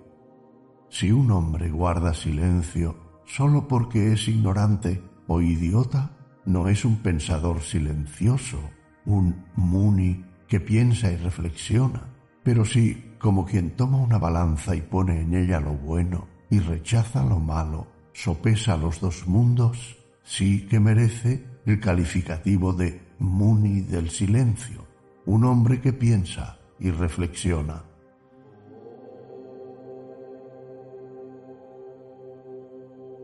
...270... Un guerrero que mata a otros hombres no es un gran hombre, sino que lo es en verdad quien no lastima a ningún ser vivo.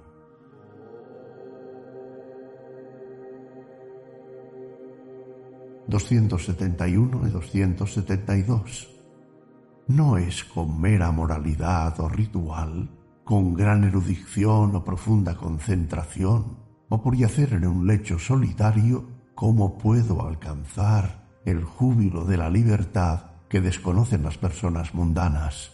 Mendicante, no te sientas satisfecho de ti mismo que aún no has obtenido la victoria.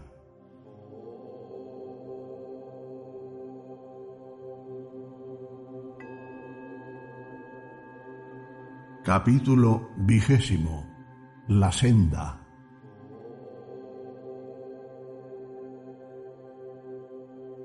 ...273-276... La mejor de las sendas es la óctuple. La mejor de las verdades es la de las cuatro máximas. El mejor de los estados es la carencia de pasiones.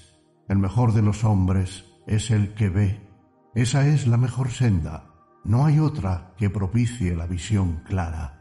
Sigue esa senda y confundirás a Mara, el demonio de la confusión. Quien sigue esa senda llega hasta el final de las penas.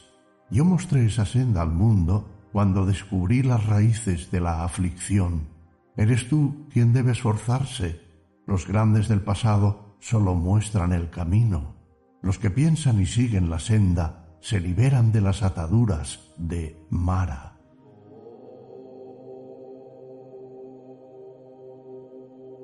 ...277, 279... Todo es transitorio. Quien lo comprende trasciende la aflicción. Esa es la senda clara. Todo es aflicción.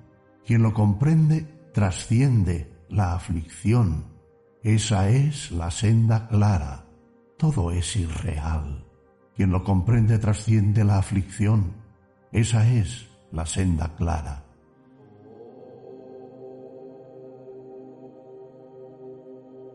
...280... Quien, cuando es joven y fuerte, no se alza y se esfuerza cuando debe hacerlo, sino que se hunde en la pereza y la falta de determinación, nunca encontrará la senda de la sabiduría.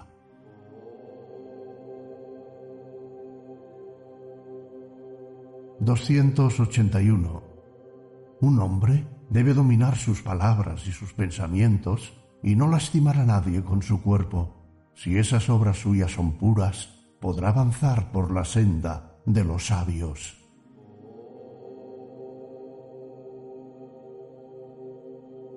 282. El yoga espiritual conduce a la luz, la falta de yoga a la oscuridad.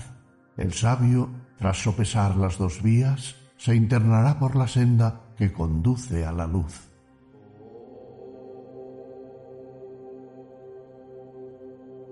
...283-284... Tala el bosque de los deseos y no sólo un árbol, pues el peligro estriba en los bosques. Bhikkhus, si taláis el bosque y su maleza, seréis libres por la senda de la libertad. Mientras no contenga el deseo concupiscente, por pequeño que sea, del hombre por las mujeres, los pensamientos del hombre no serán libres, sino que estarán atados como un becerro a una vaca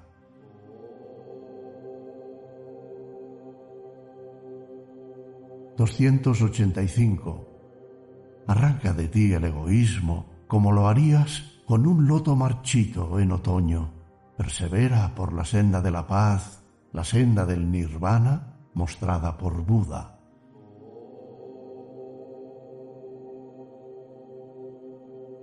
...286... Aquí moraré en la estación de las lluvias y también en el invierno y el verano. Eso piensa el idiota, pero no piensa en la muerte.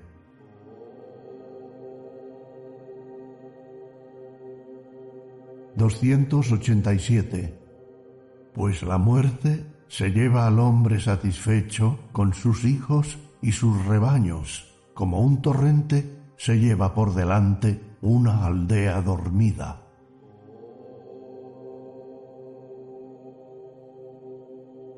288 y 289.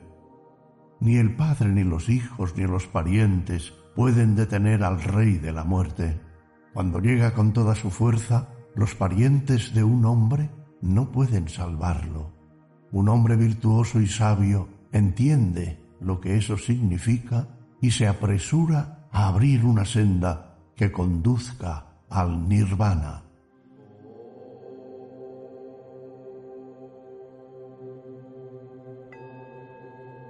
Capítulo vigésimo primero. En estado de vela.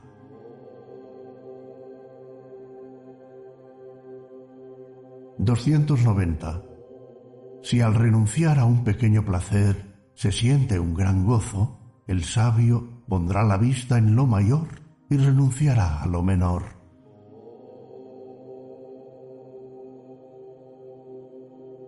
291. Quien busca la felicidad haciendo infelices a otros está atado a las cadenas del odio y no puede librarse de ellas.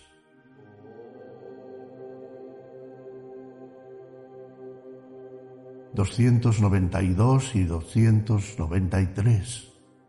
Los hombres orgullosos y reflexivos, por no hacer lo que deben y hacer lo que no deben, aumentan sus deseos pecaminosos pero quienes siempre son cuidadosos al obrar y nunca hacen lo que no deben, son los que están alerta y dan muestras de prudencia, por lo que sus deseos pecaminosos se extinguen.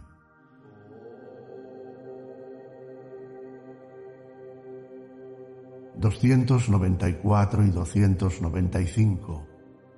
...y un santo, un brahmin, ha purificado los pecados del pasado aun cuando haya matado a sus padres, haya asesinado a dos reyes nobles y haya asolado todo un reino y a su pueblo.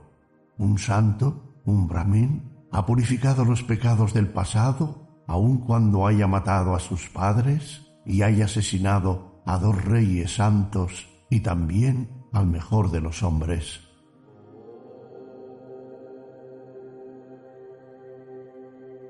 296-301.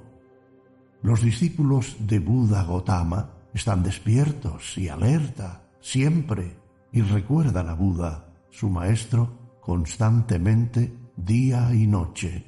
Los discípulos de Buda Gotama están despiertos y alerta siempre y recuerdan la verdad de la ley constantemente, día y noche. Los discípulos de Buda Gotama están despiertos y alertas siempre y recuerdan la hermandad sagrada constantemente, día y noche. Los discípulos de Buda Gotama están despiertos y alertas siempre y recuerdan el misterio del cuerpo constantemente, día y noche.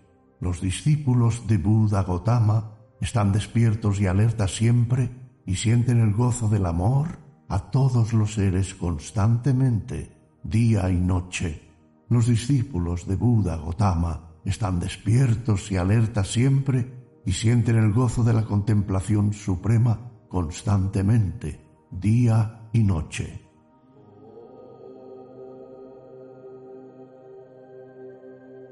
...302... Es doloroso abandonar el mundo como también lo es estar en él y estar solo entre muchos. El largo camino de la transmigración es doloroso para el viajero, que descanse al borde del camino y sea libre.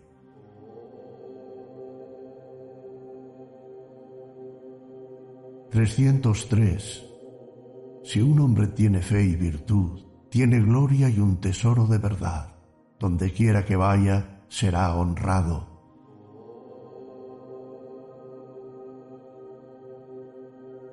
304.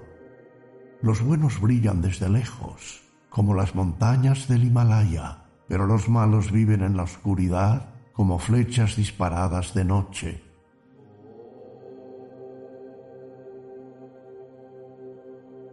...305... Quien puede vivir solo y permanecer en la soledad y nunca se cansa de su gran labor, puede vivir jubiloso en pleno dominio de sí mismo, en la linde del bosque de los deseos.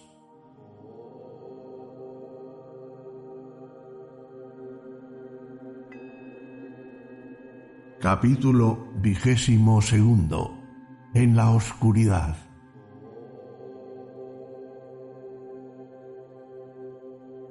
306.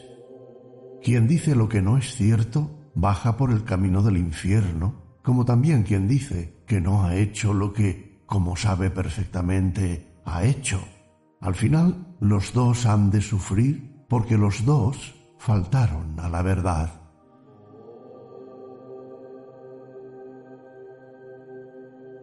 ...307... Muchos que se visten con la túnica amarilla no llevan una vida pura y carecen de autodominio. Esos hombres malvados vuelven a nacer por sus malas acciones en un infierno de maldad.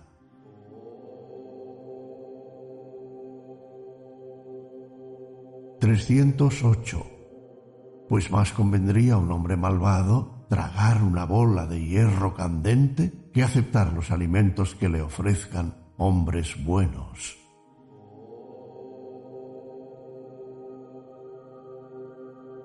309 y 310 Cuatro cosas suceden al hombre irreflexivo que se apropia de la esposa de otro. Se envilece, su placer no es apacible, otros lo acusan y va al infierno.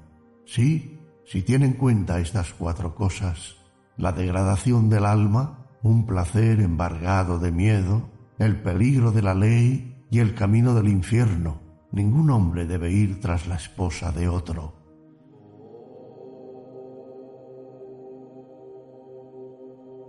311-313.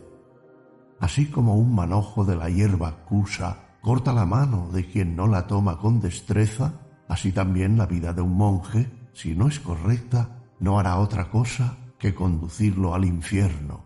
Pues cuando los actos de devoción se realizan descuidadamente, se transgreden los votos y la vida devota no es pura, no pueden dar buenos frutos. Cuando un hombre tiene algo que hacer, debe hacerlo con todo su tesón. Un peregrino irreflexivo no hace otra cosa que levantar polvo por el camino, el de los deseos peligrosos.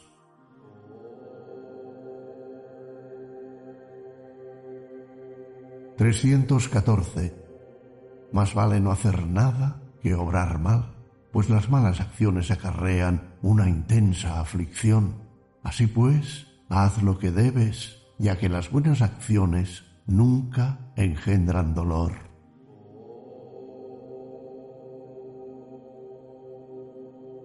...315... Como una ciudad fronteriza bien protegida por dentro y por fuera, así debe un hombre protegerse de sí mismo y no dejar pasar ningún momento sumido en negligencia. Quienes dejan pasar su vida negligentemente, al final han de sufrir en el infierno.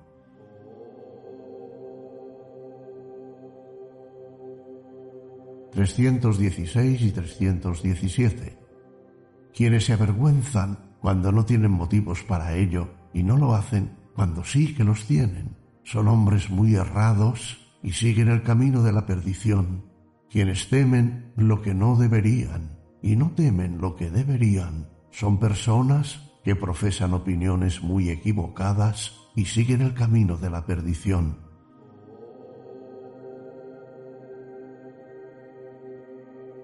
...318 y 319... Quienes creen que lo correcto no lo es y lo incorrecto sí que lo es, sostienen opiniones erradas y siguen el camino de la perdición pero quienes consideran que lo incorrecto lo es y lo correcto lo es, sostienen opiniones acertadas y siguen el camino de la elevación.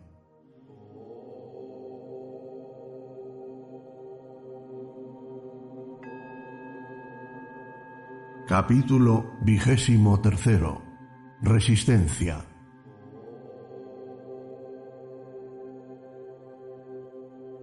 320-322. Resistiré las palabras que hieren en el silencio de la paz como un fuerte elefante resiste en la batalla las flechas lanzadas por el arco, pues muchas personas carecen de autodominio. Llevan elefantes adiestrados a la batalla y los reyes cabalgan elefantes reales adiestrados. Los hombres mejores son los que se han adiestrado a sí mismos los que pueden resistir en paz los abusos. Las mulas adiestradas son buenas, como también lo son los nobles caballos de Sindh.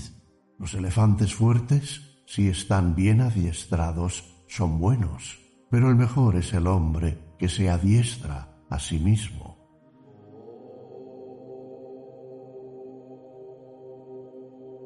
...323 pues no es con esos animales que se pueden cabalgar como un hombre llegará a la tierra desconocida. Alcanza el nirvana el hombre que sabia y heroicamente se adiestra a sí mismo.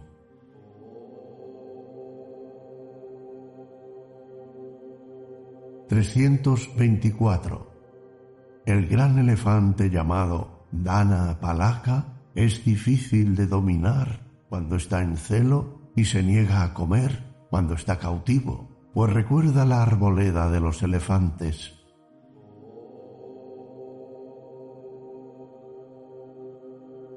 ...325... El insensato que es vago y glotón, come y duerme en exceso y se enfanga como un cerdo alimentado en su pocilga, renace a una vida de muerte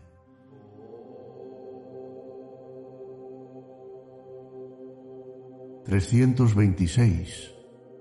En tiempos, estos pensamientos míos solían descarriarse por donde el deseo egoísta o la lujuria o el placer los condujera. Ahora estos pensamientos no se descarrían, sino que están sometidos a la armonía de la contención, como un elefante salvaje es sometido por el adiestrador.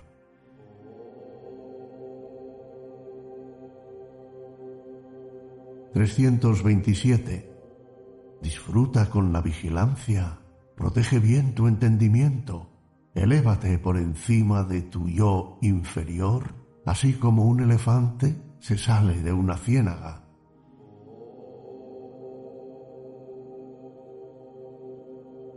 ...328-330...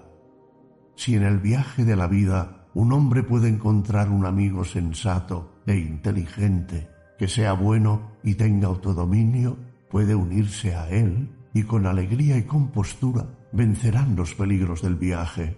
Pero si en el viaje de la vida un hombre no puede encontrar un amigo sensato e inteligente, que sea bueno y tenga autodominio, debe viajar solo, como un rey que ha abandonado su país o como un gran elefante solo en el bosque, pues es mejor dirigirse solo por la senda de la vida que tener por compañero a un idiota. Viaje un hombre solo, con pocos deseos y pocas preocupaciones, y dejando atrás todos los pecados, como un gran elefante solo en el bosque.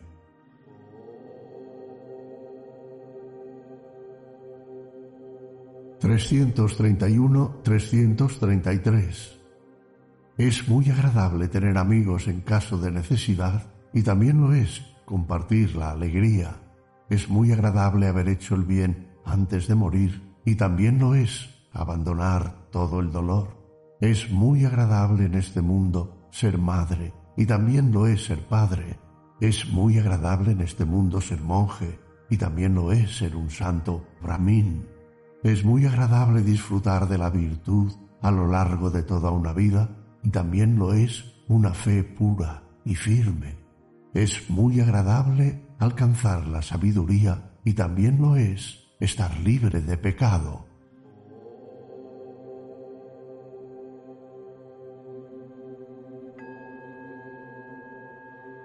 Capítulo vigésimo cuarto. Apetencias.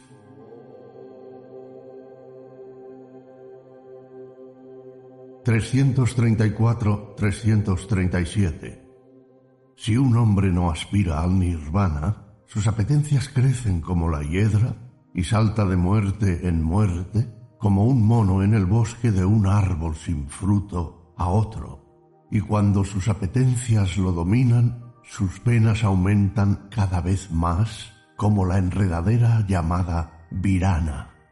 Pero quien en este mundo domine sus apetencias egoístas se verá libre de penas, como las gotas de agua que caen de una flor de loto.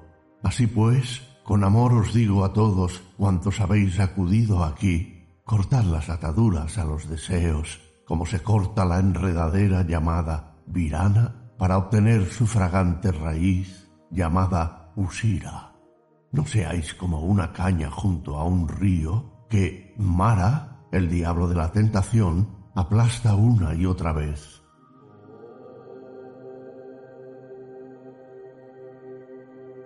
...338-343... Así como un árbol, pese a haber sido talado, puede volver a crecer una y otra vez, si sus raíces están intactas y son fuertes, así también, si las raíces de las apetencias no han sido arrancadas totalmente, las aflicciones volverán una y otra vez. Cuando los treinta y seis ríos de las apetencias de un hombre sin juicio, cuyas imaginaciones son deseos libidinosos, corren pujantes hacia los placeres, sus potentes olas lo arrastran los ríos corren por doquier, la enredadera de las apetencias crece por doquier. Si veis crecer la enredadera, cortadle las raíces con la fuerza de la sabiduría. Los placeres sensuales de los hombres corren por doquier. Los hombres que buscan los placeres, a los que están esclavizados, padecen en la vida y la vejez.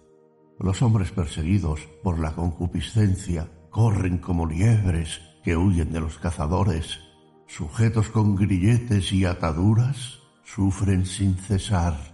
Los hombres perseguidos por la concupiscencia corren como liebres que huyen de los cazadores. Para que un monje venza la concupiscencia, primero debe vencer los deseos.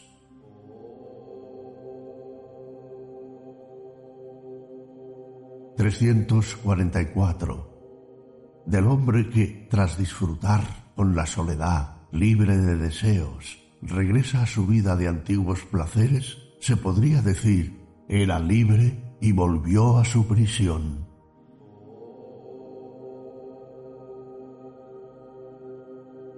...345 y 346... Los sabios no consideran fuertes los grilletes hechos de hierro, madera o cuerda. Mucho más fuertes son los de la pasión por el oro y las joyas, los hijos o las esposas. Esos son en verdad unos grilletes fuertes, dice el sabio. Parecen blandos, pero arrastran a un hombre y resultan muy difíciles de romper.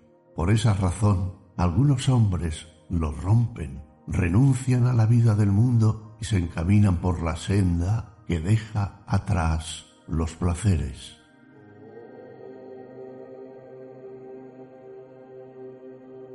347.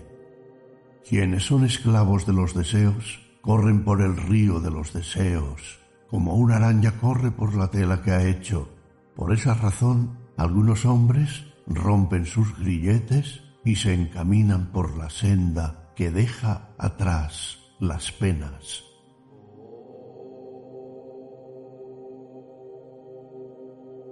...348... Deja atrás el pasado, deja atrás el futuro, deja atrás el presente. Entonces estarás preparado para llegar hasta la otra orilla. Nunca más regresarás a una vida que acaba en la muerte.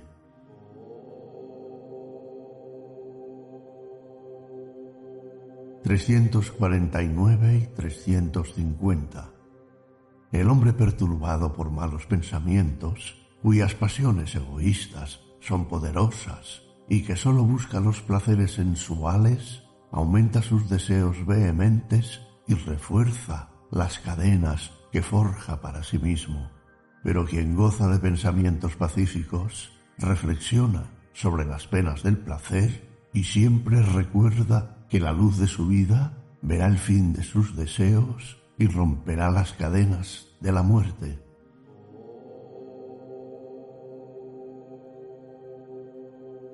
351 y 352.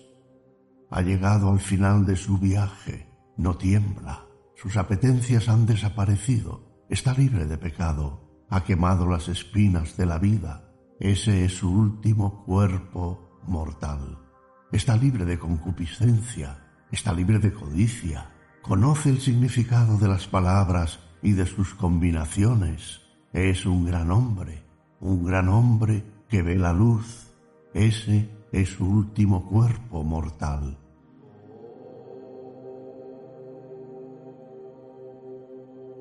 ...353... He superado todo, sé todo y mi vida es pura. He dejado todo y estoy libre de deseos vehementes. Yo mismo he encontrado el camino. ¿A quién llamaré maestro? ¿A quién enseñaré?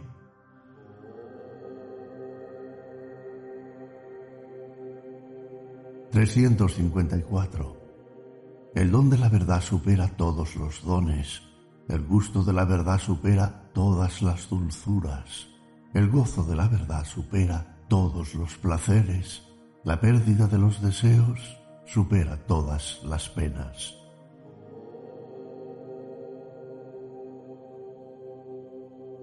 ...355... La riqueza destruye al insensato que no busca el más allá. Con su codicia de riquezas, el insensato se destruye a sí mismo como si fuera su propio enemigo.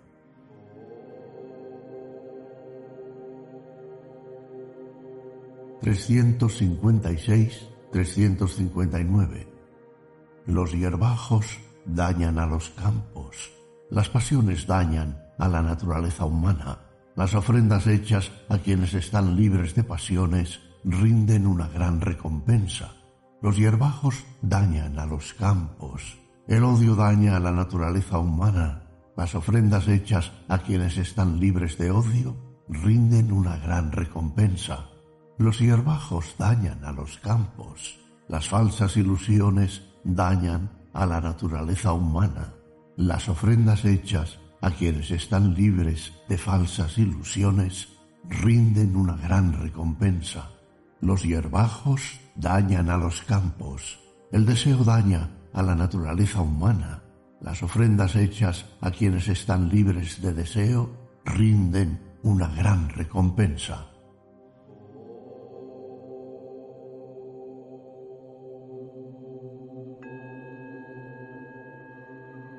Capítulo vigésimo quinto.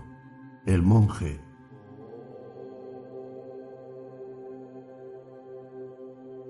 ...360 y 361.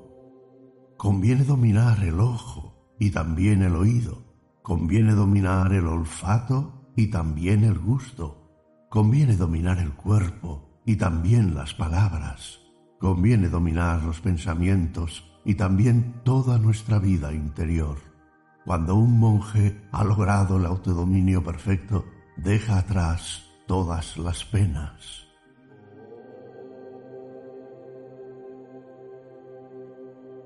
362.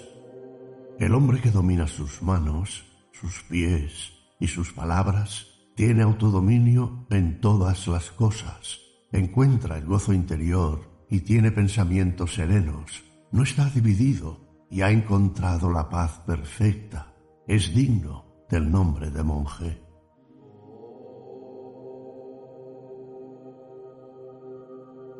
...363... Dulces son las palabras del monje que domina su habla. Solo pronuncia palabras pacíficas y sabias.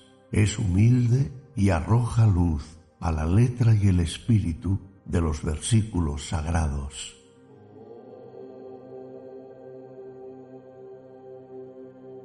...364... El monje que se atiene a la verdad del Dhamma goza con ella, medita sobre ella y recuerda su verdad.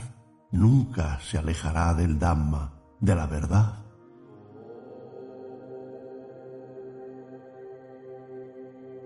365 y 366. Que no desprecie las ofrendas que se le hagan y no sienta envidia de los demás, porque el monje que siente envidia no puede lograr la contemplación profunda. Al monje que desprecia lo que reciba, por poco que sea, incluso los dioses lo loarán, porque su vida es pura y está henchida de esfuerzo.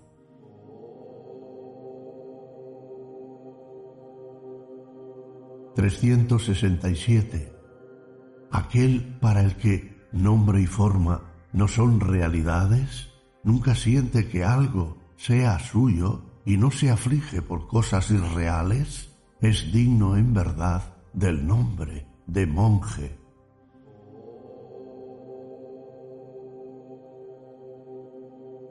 ...368-376 el monje embargado de amor y que vive plenamente conforme a la ley de Buda, sigue la senda del nirvana, la senda del fin de toda aflicción, la senda del gozo infinito. Vacía el barco de tu vida, cuando esté vacío navegará veloz. Cuando estés vacío de pasiones y deseos perniciosos, irás rumbo a la tierra del nirvana.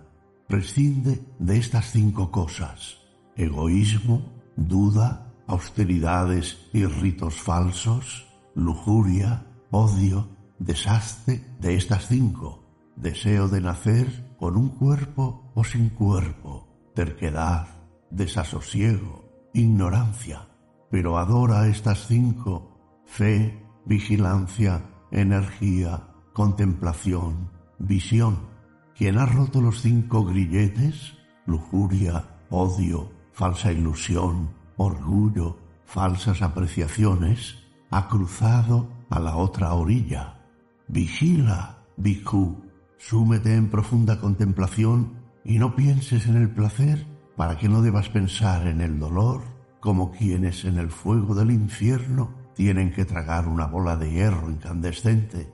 Quien carece de sabiduría carece de capacidad de contemplación, y quien carece de ésta carece de aquella, pero quien tiene las dos está muy cerca del nirvana. Cuando un monje entra en su casa con la cabeza embargada de paz y silencio, siente el gozo sobrenatural de contemplar la luz de la verdad. Y cuando ve con claridad las idas y venidas de los episodios interiores, siente el infinito gozo de quienes ven el inmortal, aquel, el nirvana inmortal. Ese es el comienzo de la vida de un monje sabio, autodominio de los sentidos, felicidad, vida sometida a la ley moral y asociación con buenos amigos, cuya vida es pura y que no cesan de esforzarse, que viva henchido de amor, que haga bien su labor y verá, embargado de gozo, el fin de la aflicción.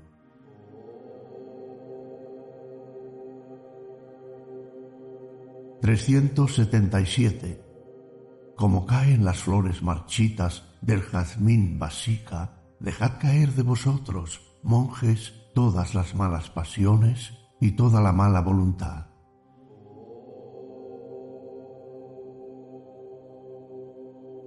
...378... Se dice que un monje es un bhikkhu de paz cuando su cuerpo, sus palabras y su mente son pacíficos, cuando es dueño de sí mismo y ha dejado atrás las bajas atracciones del mundo.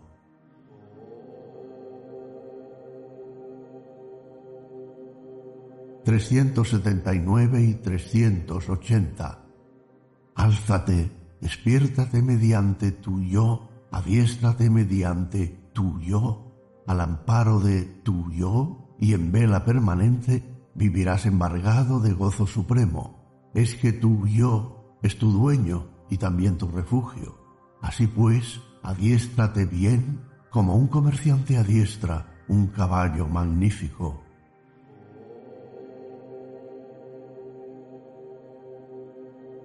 ...381... El monje mendicante embargado de deleite y fe en las enseñanzas de Buda, encuentra la paz suprema y allende la transitoriedad del tiempo, encontrará el gozo de la eternidad, el gozo supremo del nirvana.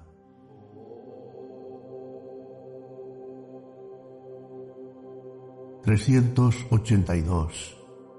Cuando un monje mendicante, a un joven, sigue con fe la senda de Buda, su luz brilla intensamente sobre el mundo, como el brillo de una luna libre de nubes.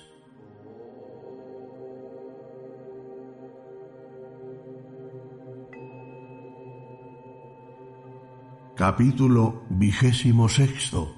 El Brahmin.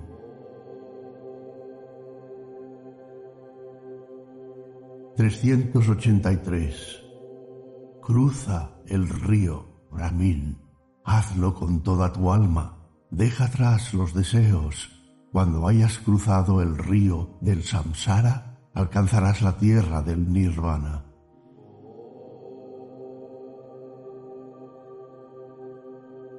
...384... Cuando un brahmin, después de trascender la meditación y la contemplación, ha llegado a la otra orilla, alcanza la visión suprema y se rompen todos sus grilletes.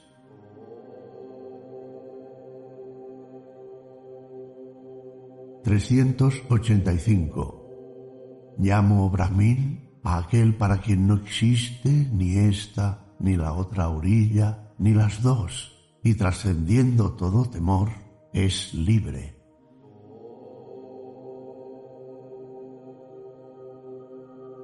386. Llamo Brahmin a quien vive en la contemplación, es puro y está en paz. Ha hecho lo que debía, está libre de pasiones y ha llegado al fin supremo.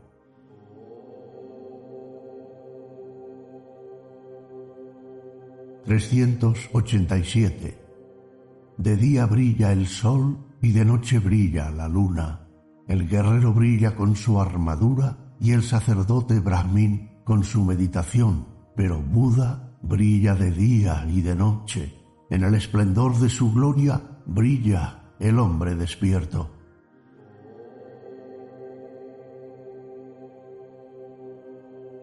...388... Por haber apartado de sí el mal, se lo llama Brahmin. Por vivir en paz, se lo llama Samana. Por haber dejado atrás todos los pecados, se lo llama Papayita, peregrino.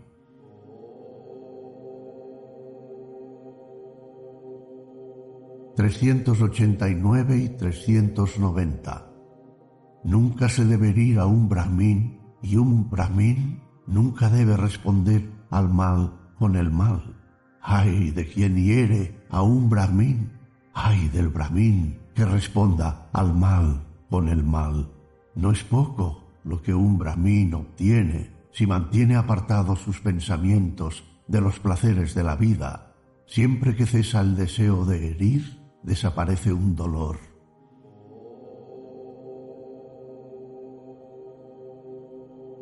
...391... Llamo Brahmin a quien no hiere con sus pensamientos ni palabras ni acciones, sino que los domina.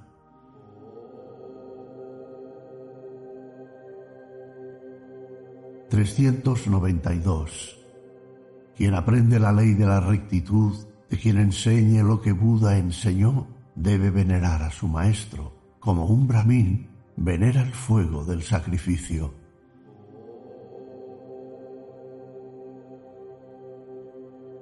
...393... Un hombre no llega a ser un brahmin dejándose crecer el pelo, o por su familia o por su cuna. El hombre que alberga verdad y santidad está embargado de gozo y es un brahmin.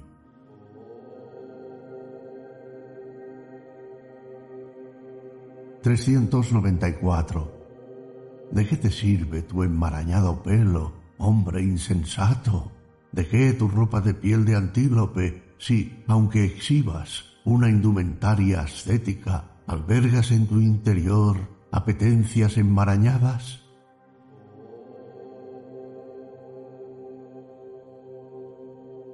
...395...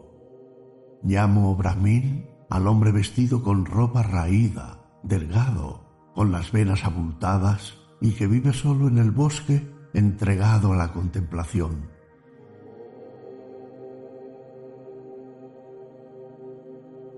396 no lo llamo Brahmin porque naciera de determinada madre o en determinada familia, pues puede ser orgulloso y opulento. Llamo Brahmin al hombre que está libre de posesiones y deseos.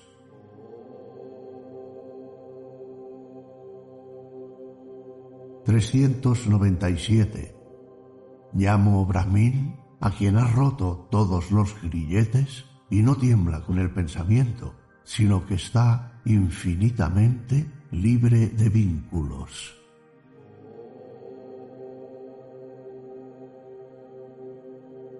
...398...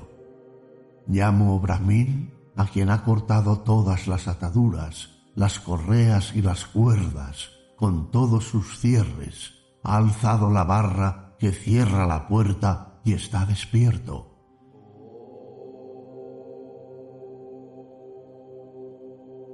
399. Llamo Brahmin a quien, pese a ser inocente, sufre insultos, golpes y cadenas, y cuyas armas son la resistencia y la fortaleza del alma.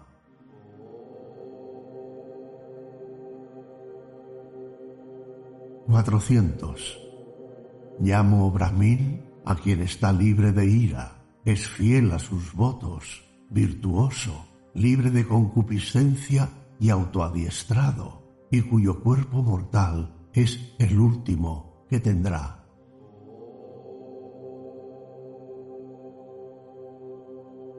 ...401... Llamo Brahmin a quien no está apegado a los placeres sensuales, así como el agua no se pega a la hoja de loto, ni un grano de mostaza a la punta de una aguja.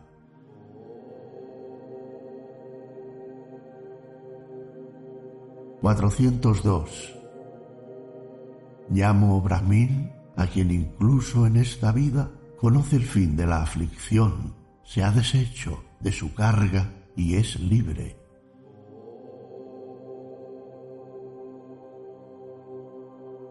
...403...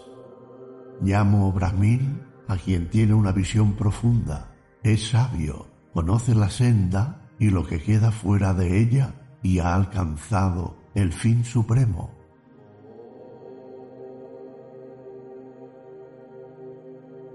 ...404... Llamo Brahmin a quien se mantiene alejado de quienes tienen un hogar y de quienes no lo tienen, a quien sigue solo su camino y tiene pocos deseos.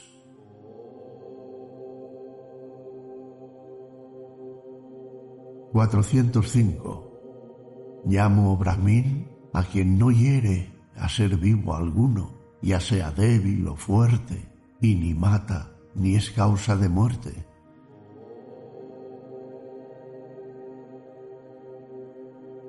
...406... Llamo Brahmin a quien es tolerante con los intolerantes, pacífico con los violentos y libre de codicia con los codiciosos.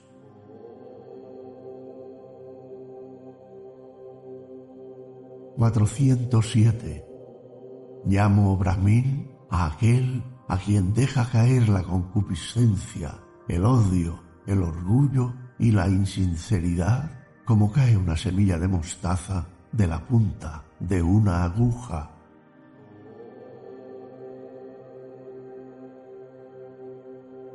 ...408... Llamo Brahmin a quien pronuncia palabras pacíficas, útiles y veraces y que no ofendan a nadie.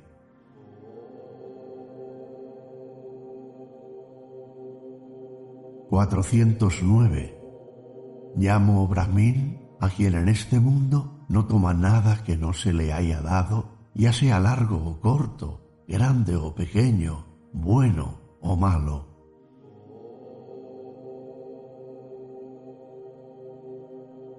410. Llamo Brahmin a quien no tiene deseos vehementes ni de este mundo ni de otro, y por estar libre de deseos goza de una libertad infinita.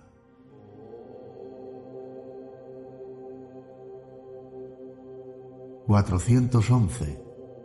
Llamo Brahmin a quien carece de dudas en su visión y por tenerlo todo no anhela nada pues ha alcanzado el inmortal nirvana.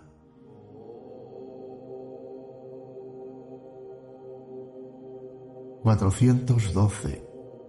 Llamo Brahmin a quien en este mundo ha trascendido el bien y el mal, y los dos, y por estar libre de penas, está libre de pasiones, y es puro.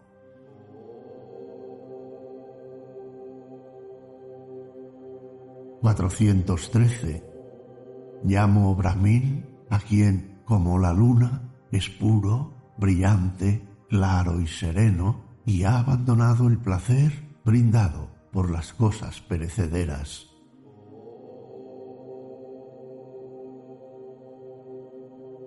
...414... Llamo Brahmin a quien ha superado la falsa ilusión del samsara, el enlodado camino de la transmigración tan difícil de recorrer, ha cruzado hasta la otra orilla y por estar libre de dudas y deseos temporales, ha alcanzado con su profunda contemplación el gozo del nirvana.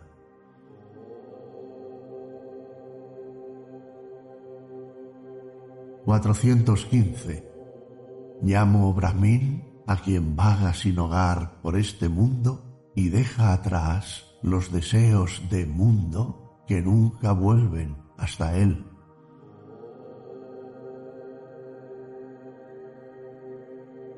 ...416... Llamo Brahmin a quien vaga sin hogar por este mundo y deja atrás la febril sed del mundo que nunca vuelve hasta él.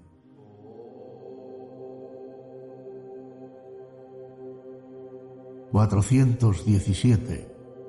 Llamo Brahmin a quien está libre de la esclavitud de los hombres y también de la de los dioses, a quien está libre de todas las cosas de la creación.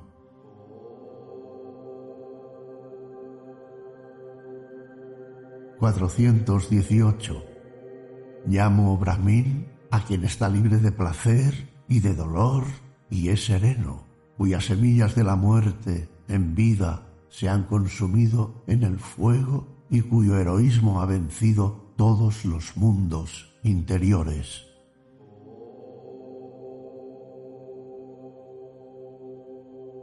...419 y 420...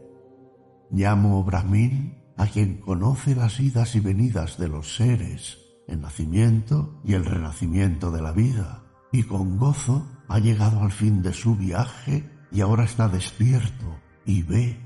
Llamo Brahmin a aquel cuya senda no es conocida de los hombres, ni de los espíritus, ni de los dioses. Está purificado de todas las imperfecciones y es un santo, un arahat.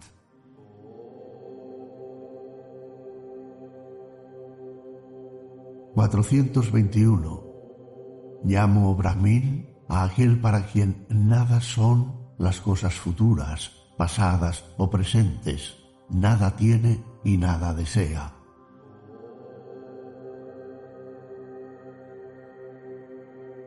...422... Llamo Brahmin a quien es fuerte y noble y lleva una vida de heroísmo interior, el vidente de todo y vencedor de todo, el siempre puro, que ha llegado al final del camino y, como Buda, está despierto.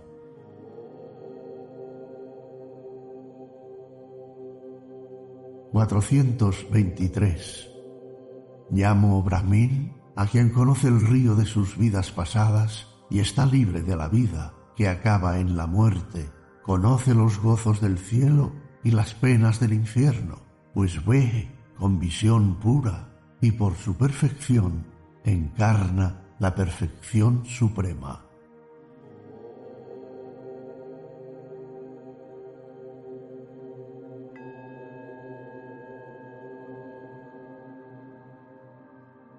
Fin. Has escuchado el Dhammapada, el camino de la verdad, las enseñanzas sagradas de Buda una producción de Ama Audiolibros.